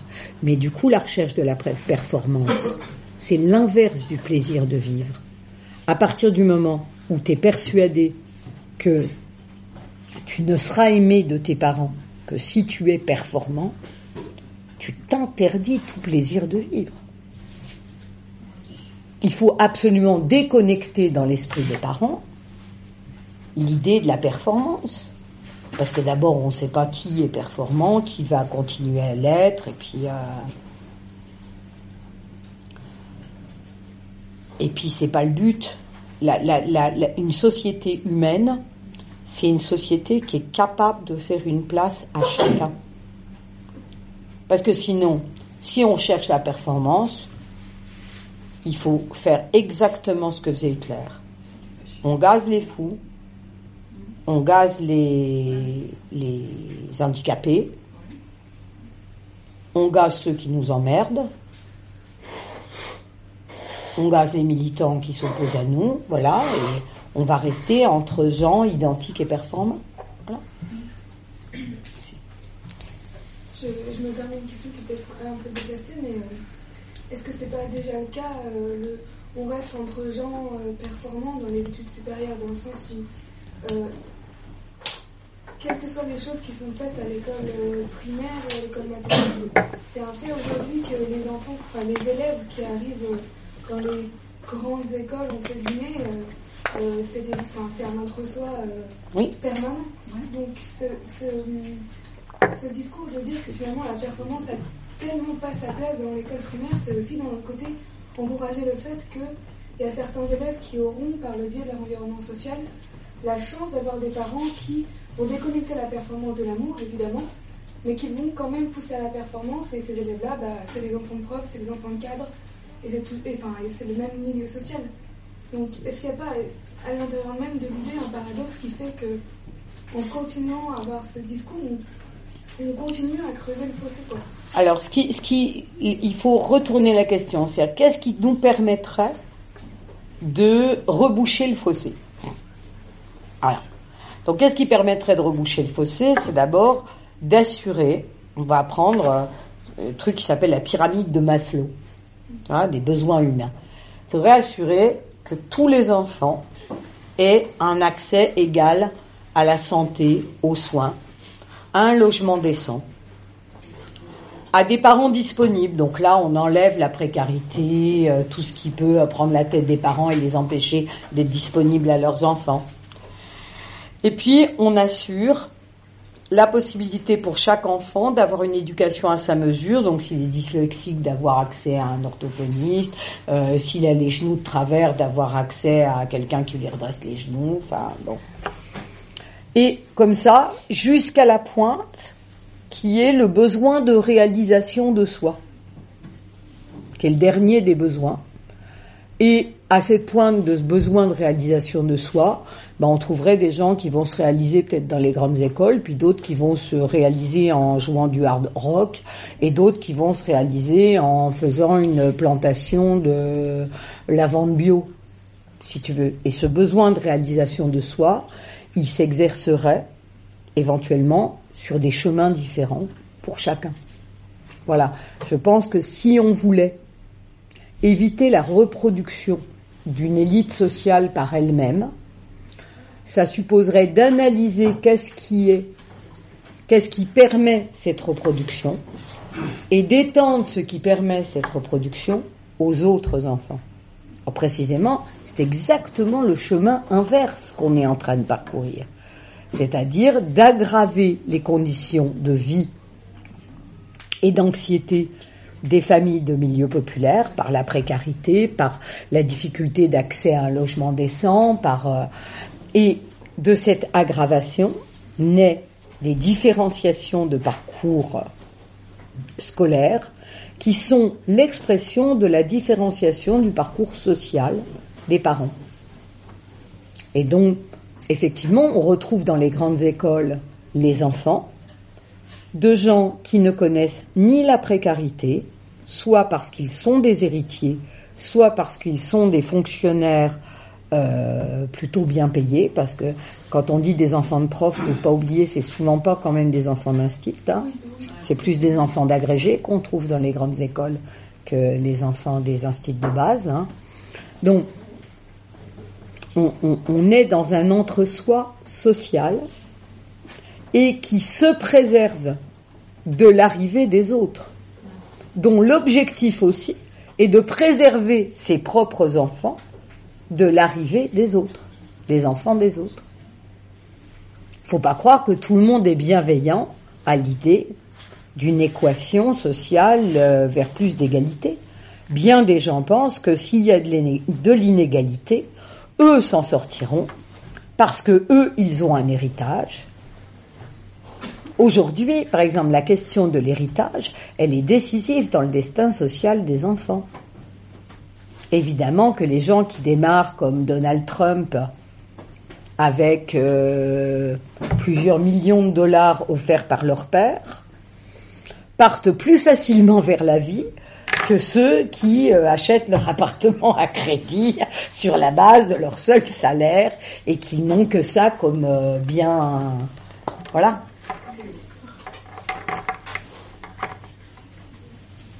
Oui.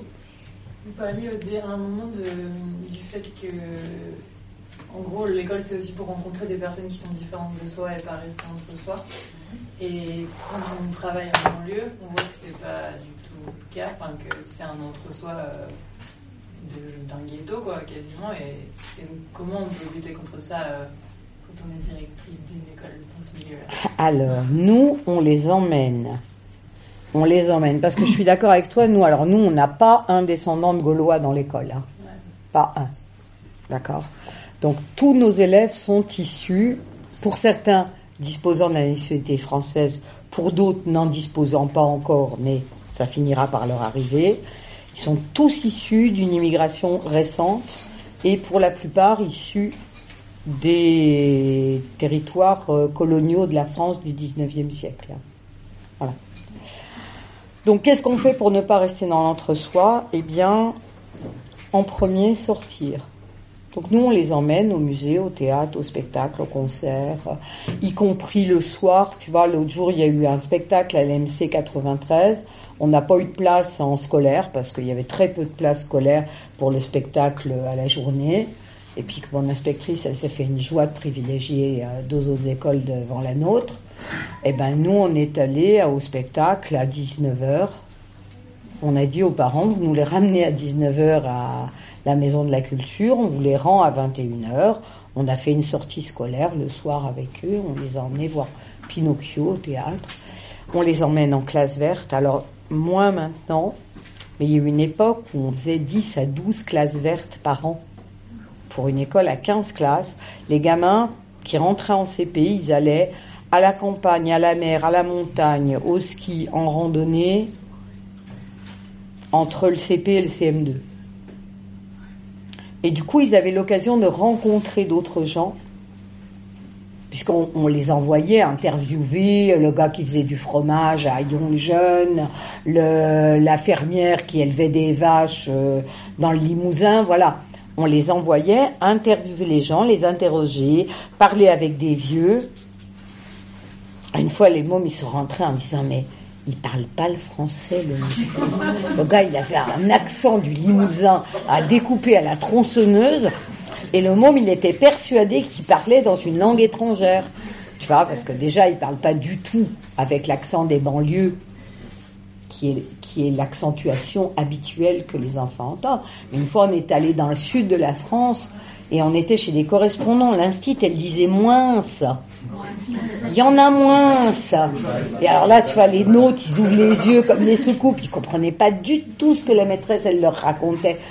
Tout ça, tout ça, c'est des rencontres. Tu vois, on les emmène au bord de la mer, à Orléron.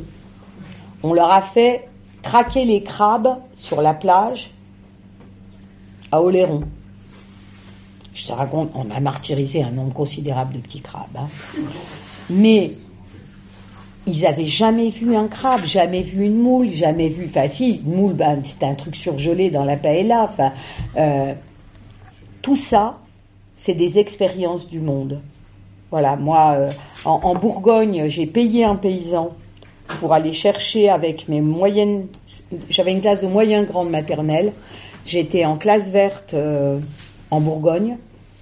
Euh, j'ai payé 10 kilos de cerises à un gars pour lâcher mes élèves dans les cerisiers. Donc une boucherie, on a on a accueilli 4 kilos, on en a mis 6 par terre, mais bon, on est reparti avec nos 4 kilos de cerises.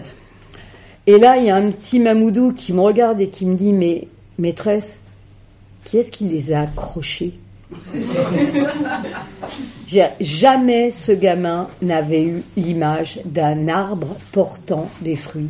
Voilà, c'est tout ça. Ce que c'est, on peut pas faire la mixité sociale là où elle n'existe pas dans l'habitat.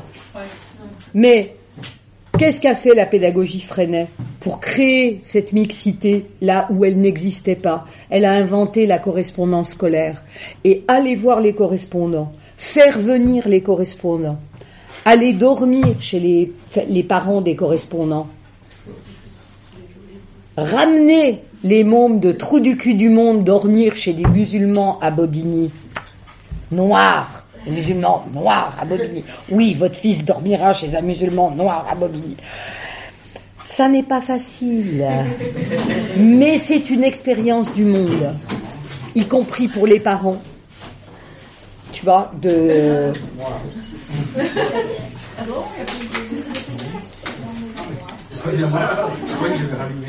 d'arriver à, faire confiance à l'école, à nous laisser les enfants. Euh, moi, j'ai une mère d'élèves euh, africaine qui, qui, m'a dit, mais euh, le matin, vous leur donnez de l'alcool au petit déjeuner. Alors non, non, Madame Sissoko, non. Même nous, hein, qui en buvons, voyez, en général, on n'en donne pas à nos enfants. Enfin, pas tout de suite. Et, pas, au petit déjeuner, tu vois. Donc, il faut arriver à imaginer que pour un certain nombre de parents, laisser leurs gamins partir en classe verte, c'est extrêmement inquiétant parce que ça, ça les oblige à se poser des tas de questions sur la manière dont nous, on va agir avec leurs enfants. Et ça suppose qu'ils aient la possibilité de poser toutes ces questions sans être ridiculisés, sans euh, euh, voilà. Et évidemment, euh, moi par exemple pour la classe de neige, j'avais des parents tamouls qui m'ont dit non, non, pas en classe de neige, c'est froid. C'est froid, classe de neige. Et ils n'imaginaient pas que, de mettre leur petite tabouli euh, en plein milieu de la neige et qu'on allait la rendre euh, gelée. Il a fallu qu'on montre ce qu'étaient les combinaisons de ski, les sous-vêtements de ski, les après-ski, les bottes fourrées, de façon à ce qu'ils puissent. Moi, j'ai fait essayer à la mer une combinaison de ski, la mienne. Je vous l'emmenez, vous l'essayez, vous allez voir, vous crevez de chaud. Vous la gardez dix minutes, vous allez mourir de chaud. Pour qu'elle arrive à comprendre, parce qu'évidemment tout ça c'est très exotique. Moi j'imagine que si on me demandait euh, de laisser mon gamin pour aller traverser le désert au Mali, je me demanderais aussi s'il va pas avoir soif. Tu vois, c'est c'est compliqué. Mais la mixité sociale et culturelle, elle est faite de rencontres. Or, ce dont on s'aperçoit aujourd'hui, c'est que de plus en plus, dans les milieux populaires, les mômes ne partent plus en colo, ne partent plus en classe verte, et c'est au contraire les enfants des milieux euh, culturels avancés qui, eux, ont tous bien compris l'intérêt qu'il y a à partir, à aller faire des Erasmus. Voilà. Oui. Moi, je me demandais dans, quelle mesure cette parole-là qu'on a aujourd'hui, elle peut avoir sa place dans les SP. Enfin, moi, je suis en, master, euh, je prépare le concours, du coup, et, euh, et je me dis que, bah, en fait, euh, ce dialogue-là, on aurait bien besoin. Alors, je donné des cours à l'ESP de Créteil et à Nanterre. À l'ESP de Créteil, j'ai parlé un peu trop fort, donc j'ai perdu mes heures de cours. Et donc, euh, le, problème du milieu universitaire, c'est que c'est un milieu universitaire et c'est pas facile pour des gens de milieu universitaire d'écouter quelqu'un qui n'a que le bac.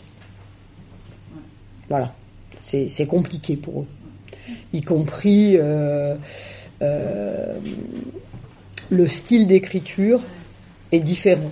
Parce que effectivement, moi, je suis pas allée à l'université, j'ai fait que l'école normale. Enfin, bon, voilà. Et, et, et, du coup, je n'ai pas cette écriture universitaire, tu vois. Moi, je le vois par rapport aux autres de Libertalia. Tu vois, les autres qui écrivent dans Libertalia. Alors, ils écrivent et, et là, il y a une note de bas de page. Tu vois. Chaque fois qu'ils écrivent, eux, ils ont des références.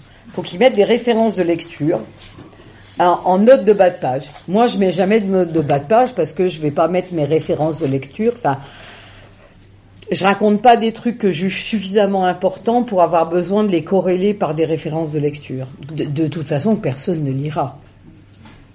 Parce que si je demandais à lever la main dans la salle, ceux qui, voyant une note de bas de page, ont été lire le livre correspondant, je suis pas sûr d'avoir une forêt de doigts qui gratte le plafond à ce moment-là. Hein. Donc, c'est c'est une forme, on va dire, il y a une forme élitiste d'expression de la culture universitaire. Voilà. Mais je me dis que c'est tellement ce que, quand on aspire à être enseignant, c'est se questionner qu'il faut. Et moi, je me, je me dis tellement qu'autour de moi, j'ai des personnes qui aspirent à faire ce métier, mais qui ne sont pas, enfin voilà, qui, n'entendent pas l'idée euh, d'avoir un, un, un, rapport euh, réflexif avec euh, sa pratique. Et j'ai l'impression que ça, l'esprit, on le on nous, on nous sensibilise pas assez sur, euh, sur se dire qu'enseigner, c'est toujours se poser la question d'eux, en fait. Après, toi, tu te poses la question, justement, c'est pour ça que tu vas dans des autres endroits. C'est peut-être aussi la responsabilité de chacun d'aller chercher l'information là où... En, en, tout cas, le mouvement Freinet, c'est le lieu dans lequel tu as, tu arrives à une réunion Freinet, tu as des questions, tu repars, tu as dix fois plus de questions. Et tu te dis, bon, bah, la fois d'après, je vais avoir des réponses, tu retournes dans le mouvement Freinet, tu arrives avec tes questions et tu repars, tu as encore dix fois plus de questions. Et euh, moi, c'est un mouvement qui m'a beaucoup apporté parce que c'est un mouvement international et donc j'ai eu la chance de participer à un certain nombre de congrès internationaux du mouvement Freinet. Donc j'ai été à un congrès à Saint-Louis du Sénégal. Donc tu as des instituts du monde entier, des militants Freinet du monde entier qui viennent. Et j'arrive à Saint-Louis du Sénégal et à l'époque j'étais... Euh, je venais d'avoir été élu au CA du mouvement Freinet, donc j'arrive à Saint-Louis du Sénégal, et il y a un mec qui est censé me faire visiter sa classe, et le gars, il a zéro, le trouillomètre, parce que c'est quand même la très célèbre Véronique Decker qui arrive dans sa classe, donc il me fait visiter sa classe, mais il m'accueille et il me dit quand même euh, bon j'ai accepté de faire visiter ma classe mais mais mais mais parce que cette année je fais de la meilleure pédagogie freinée. L'année dernière, j'aurais pas accepté parce que l'année dernière, tu comprends, j'avais une classe pléthorique. Et avec ma classe pléthorique, je ne pouvais pas faire bonne pédagogie freinée. Euh, cette année, l'année dernière, j'avais 126 CM2. Mais cette année, j'ai 85. Et 85, là, ça m'a fait bien. Et là, tu prends, toi, un cours de modestie pédagogique. Parce que tu as passé ta vie à gueuler 25, 25, 25 élèves par classe, en, en te disant qu'avec 25 élèves par classe, on y arriverait mieux. Et le mec, lui, il a 86 CM2, et tu vois bosser sa classe. Il a fait 8 équipes. Dans chaque équipe, il a un secrétaire d'équipe qui vient chercher le travail, qui distribue le travail. Les équipes font des textes libres, s'organisent pour l'autocorrection. Tu vois Et là, tu dis, le mec, il avait peur de pas me faire visiter sa classe. tu vois, là. Toi, jamais, jamais t'as réussi à faire une classe aussi bien organisée que lui. Et à la fin, à la fin de la demi-journée, comme, euh, quand même tu es un personnage important, il décide de faire un petit concert. Et là, chez 86 élèves, jouent et chantent admirablement, jouent du tambour, chantent admirablement. Ils te font un concert digne des Touré Kunda, tu vois? Et toi, tu es là, jamais t'as fait chanter aussi bien tes élèves. Donc l'intérêt du moment Freinet, c'est aussi cette rencontre à l'international qui permet de voir euh, des gens qui travaillent dans de toutes autres conditions que les nôtres. Bon, ça te permet aussi d'aller en Autriche voir une institut qui s'occupe d'enfants en difficulté de comportement et qui a euh, des classes de six élèves dans lesquelles ils sont deux. Parce qu'en même temps, c'est des enfants difficiles. Hein Ce qui explique qu'ils sont deux. Et alors tu dis l'autre, ça doit être un, auxiliaire de vie scolaire, c'est un service civique. Et alors tu dis, et l'autre, c'est qui? Elle dit, ah bah c'est la conseillère pédagogique, hein, parce que comme c'est des enfants difficiles, il faut qu'il y en ait un des deux qui ait un diplôme de conseiller pédagogique. Ah oui. ça, c'est... Euh, euh, et c'est dans les écoles publiques, oui. Euh, dans le mouvement Freinet, tu ne peux pas normalement être militant du mouvement Freinet et être dans une école privée, sauf quand il n'existe pas d'école publique.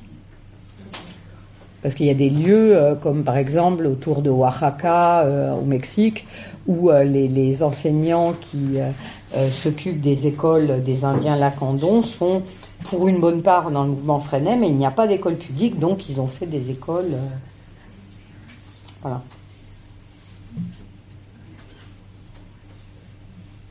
Il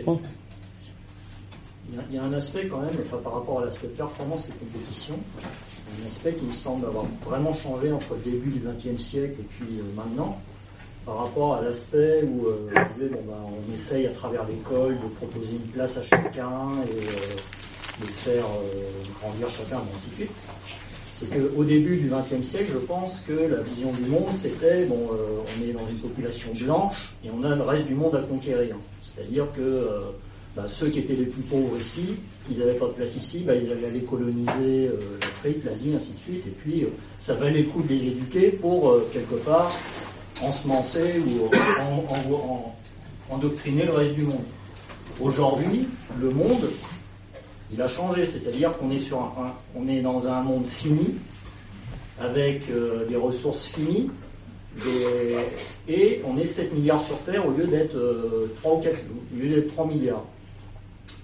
Et dans cette perspective-là, euh, on a du mal à voir pourquoi justement les élites, ou ceux qui sont euh, bien nantis, euh, donneraient des moyens pour que les plus pauvres, quelque part, soient en compétition avec eux.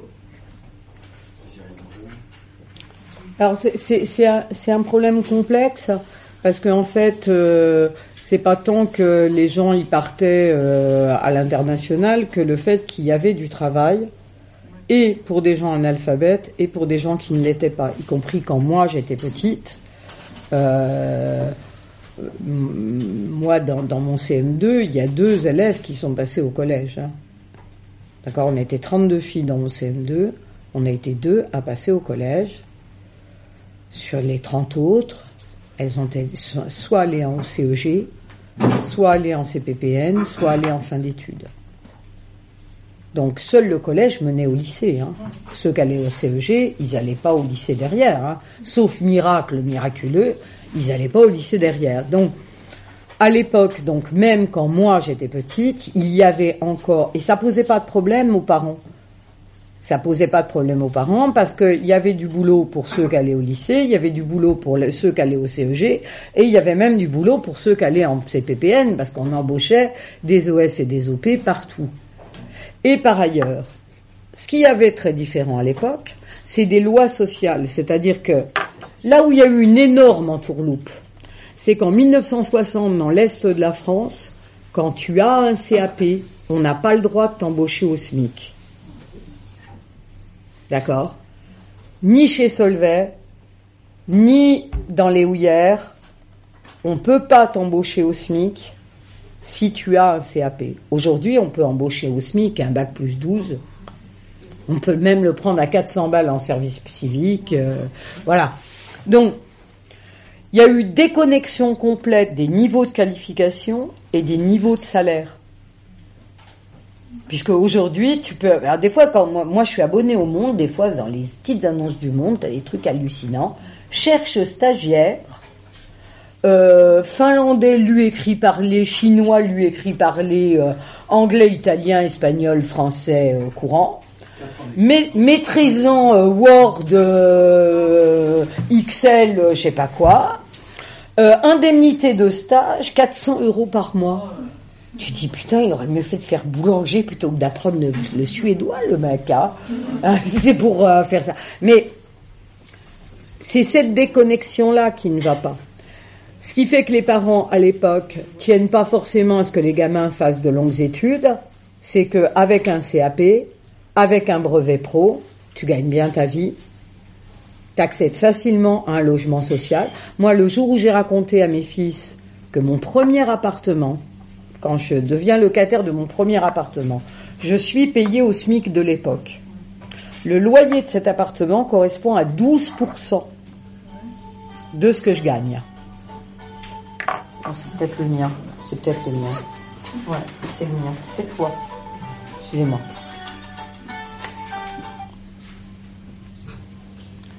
Euh, le loyer de ce premier appartement que je partage avec mon premier compagnon correspond à 12% de ce que je gagne, ce qui nous fait 6% chacun. Prenez le prix d'un SMIC aujourd'hui. Extrayez 6% du prix de ce SMIC et ensuite chercher un appartement permettant de vivre à deux euh, pour ce prix. Eh bien, euh, même dans la banlieue de Vesoul, c'est pas dit que vous allez trouver. Voilà. Donc, c'est ça cette difficulté. C'est qu'aujourd'hui, on a un prix de l'hébergement qui est devenu hallucinant et qui nourrit les héritiers parce qu'il nourrit ceux qui vont hériter d'un logement. Tous ceux qui démarrent dans la vie sans avoir hérité du premier logement se retrouvent encromés par le crédit pour 15 à 20 ans dès le départ et pour des montants qui sont hallucinants par rapport à ce qu'étaient les montants du logement au moment où moi j'avais 20 ans. Pourquoi il y a eu ce renchérissement C'est parce que quelque part il y a le phénomène de globalisation, de mondialisation. Alors c'est surtout parce qu'il y a un phénomène de d'affaiblissement des, des luttes. C'est c'est le rapport de force entre les héritiers et les pas héritiers qu'on a arrêté d'appeler les prolétaires, mais les prolétaires c'est ça. Les prolétaires c'est les gens qui n'ont que leur force de travail. Les héritiers, c'est ceux qui ont des actions, des obligations, des entreprises, euh, qui héritent d'immeubles, voilà. Eux, ils ont de l'argent qui ne vient pas de leur travail. Et, et le rapport de force, c'est-à-dire que quand, dans les années 70, euh, les gens qui, comme moi, étaient strictement des prolétaires, c'est-à-dire des gens qui n'avaient hérité de rien, pouvaient trouver des logements à un tarif qui ne les qui suçait pas leur salaire euh, euh, sur l'essentiel et qui du coup pouvaient accumuler un certain nombre de choses.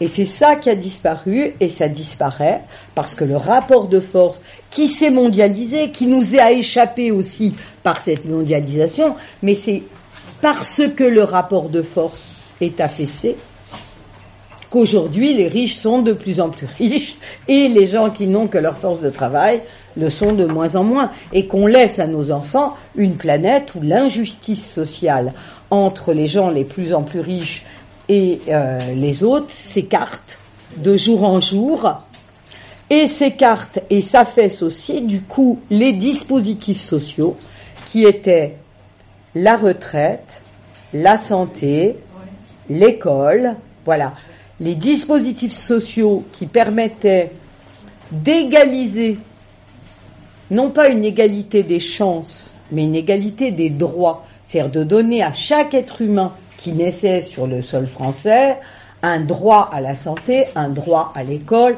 un droit à un hébergement avec l'eau, l'électricité, euh, le chauffage.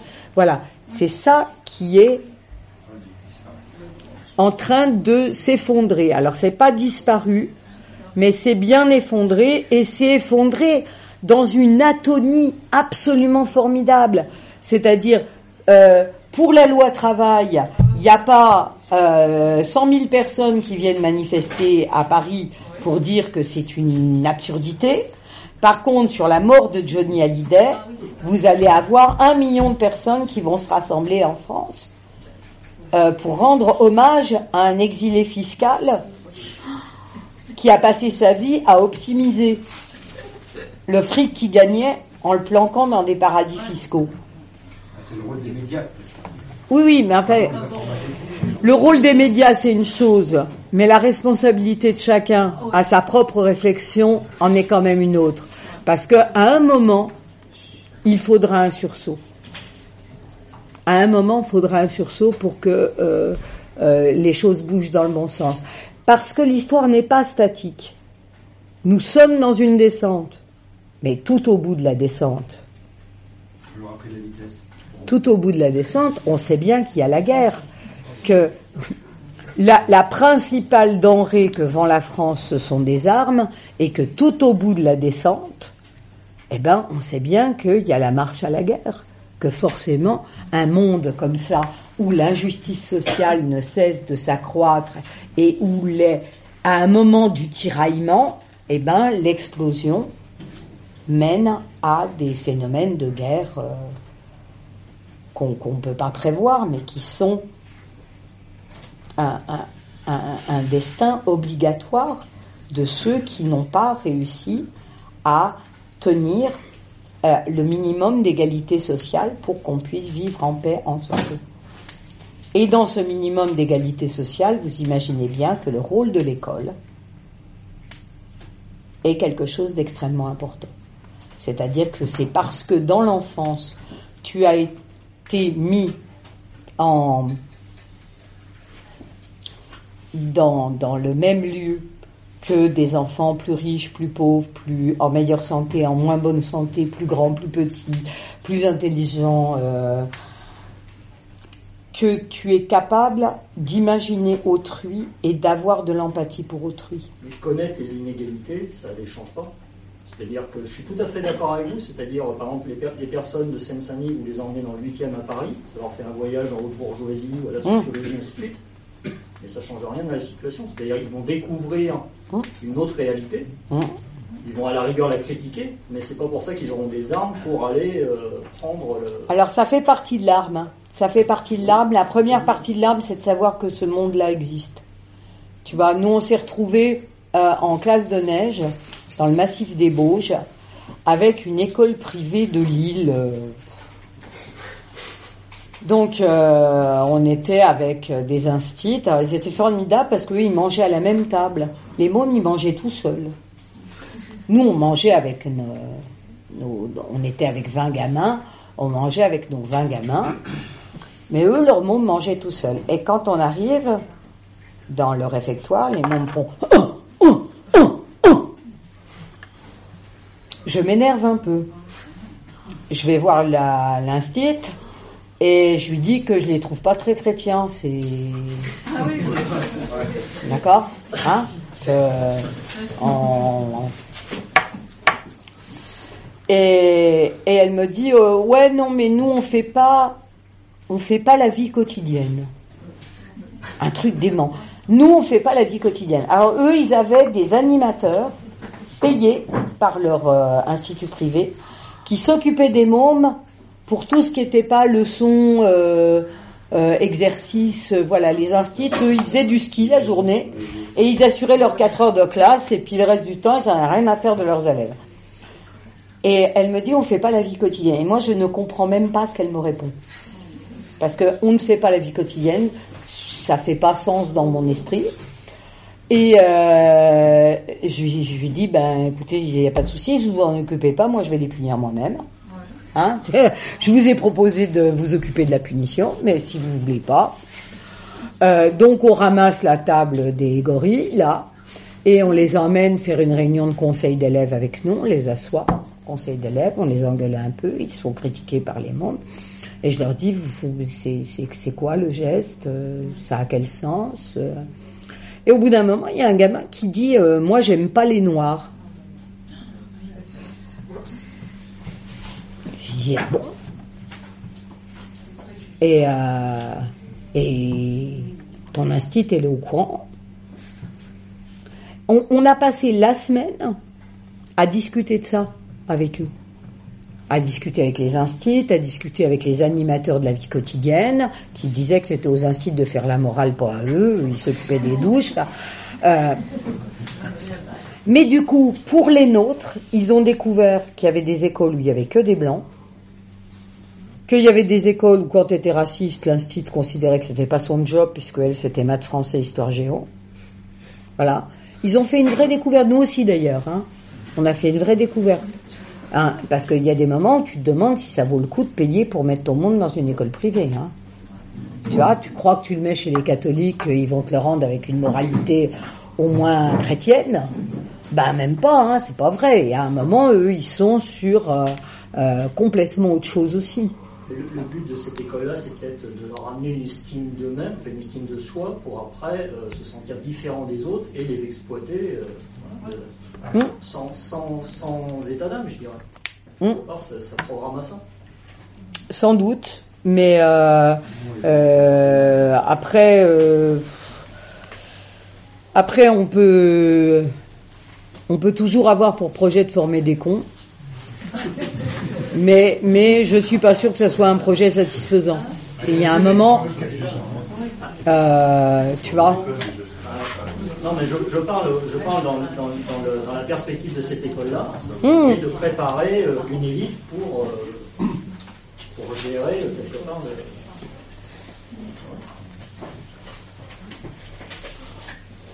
Bon, vous voulez que je vous lise une petite histoire Comme vous avez été sage? Allez, je vous lis une petite histoire. Ça s'appelle Nuk Nuk. J'étais en classe verte avec deux groupes dans l'heure, une classe de CE1 et les enfants de la CLIN, classe d'accueil pour non francophones, qui s'appelle aujourd'hui UPE2A. L'enseignant de la CLIN avait emmené ses propres parents, qui étaient de jeunes retraités de l'éducation nationale, comme accompagnateurs, ce qui nous faisait une équipe bien formée pour encadrer les enfants. Je pense qu'on était quatre instituts pour 30 euh, gamins. Mais voilà, le petit Areski de CE1 ne veut rien manger mais rien du tout. Bon, le premier midi, on met la situation sur un vague malaise lié au voyage en autocar, sur la difficulté de quitter sa famille, dans laquelle il est plus que choyé car c'est le petit dernier. Mais le goûter de 16 heures ne passe pas. Et le repas du soir non plus. L'inquiétude nous gagne, d'autant que l'animal est déjà tout maigrichon. Le lendemain matin, il accepte de boire un peu de lait au chocolat. La maman du maître de la cline lui demande Lorsque tu es chez toi, qu'est-ce que tu aimes manger? Je pressens qu'elle va aller directement négocier les plats préférés de l'enfant auprès de la cuisinière. Réponse Nyouk Nyouk. Pas facile de décrypter, mais heureusement, dans les enfants accueillis en cline, une petite fille parle kabyle couramment. Donc nous nous précipitons sur elle pour lui demander Cela veut dire quoi Nyouk Nyouk en kabyle? Regard surpris de l'enfant, cela ne veut absolument rien dire. Peut-être est-ce de l'arabe. Le prénom typique nous trompe peut-être sur la langue réellement parlée à la maison. Un couple mixte arabo-kabyle. Heureusement, il y a un petit garçon dans la classe de clean qui parle arabe. Nous voici partis à lui demander la solution. Mais pas plus de nyouk nyouk en arabe qu'en kabyle. Impossible de tergiverser davantage, il faut appeler les parents même si je sais déjà que la mère, très inquiète de laisser partir son petit, va angoisser davantage si elle sait qu'il ne mange rien. Je l'appelle, je lui explique qu'on voudrait lui faire plaisir et préparer son plat préféré, et que je voudrais avoir la recette pour faire du nyouk nyouk. Grand blanc silencieux dans le téléphone. Puis j'entends la voix de la fille aînée qui est au collège. C'est le biberon. Il faut lui dire que c'est le biberon. Là, je réalise qu'à 7 ans, Areski n'est pas sevré. Il est élevé au lait et aux farines de biberon. Nyouk nyouk, c'est juste un mot utilisé dans la famille pour désigner le biberon par le bruit de la succion, mot sans doute inventé par Areski. Je rassure la mère et je lui dis qu'on va trouver quelque chose de liquide à lui faire manger. Réunion urgente avec l'équipe des accompagnateurs. Que fait-on? On achète un biberon pour le nourrir On cherche une idée. La maman du maître de la cline va prendre Areski sur ses genoux et de repas en repas le sevrer délicatement.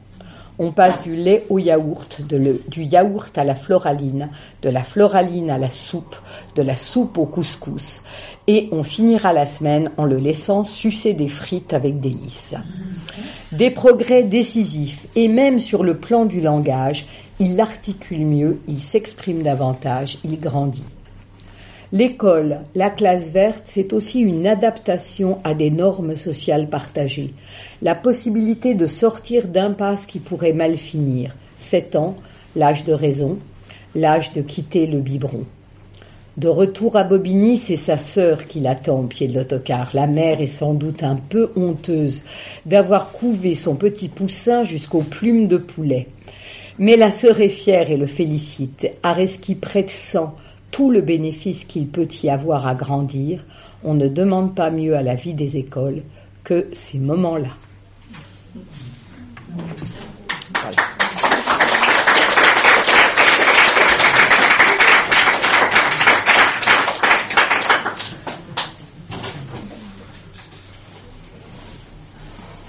Et eh ben voilà, là j'ai fini. Hein. Je vous libère. Hein on va boire un coup. Euh... Je à lire ces livres, à les offrir pour les fêtes. Voilà, offrez-les, offrez-les. C'est c'est, c'est le cadeau à offrir aux instits et aux parents d'élèves de votre connaissance.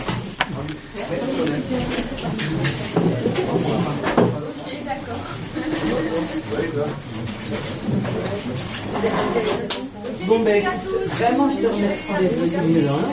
Ça m'a sympa. plaisir de voir euh, et euh, de rencontrer Je par. Du côté du côté de il y, a, il, y a, il y en a beaucoup dans le magasin.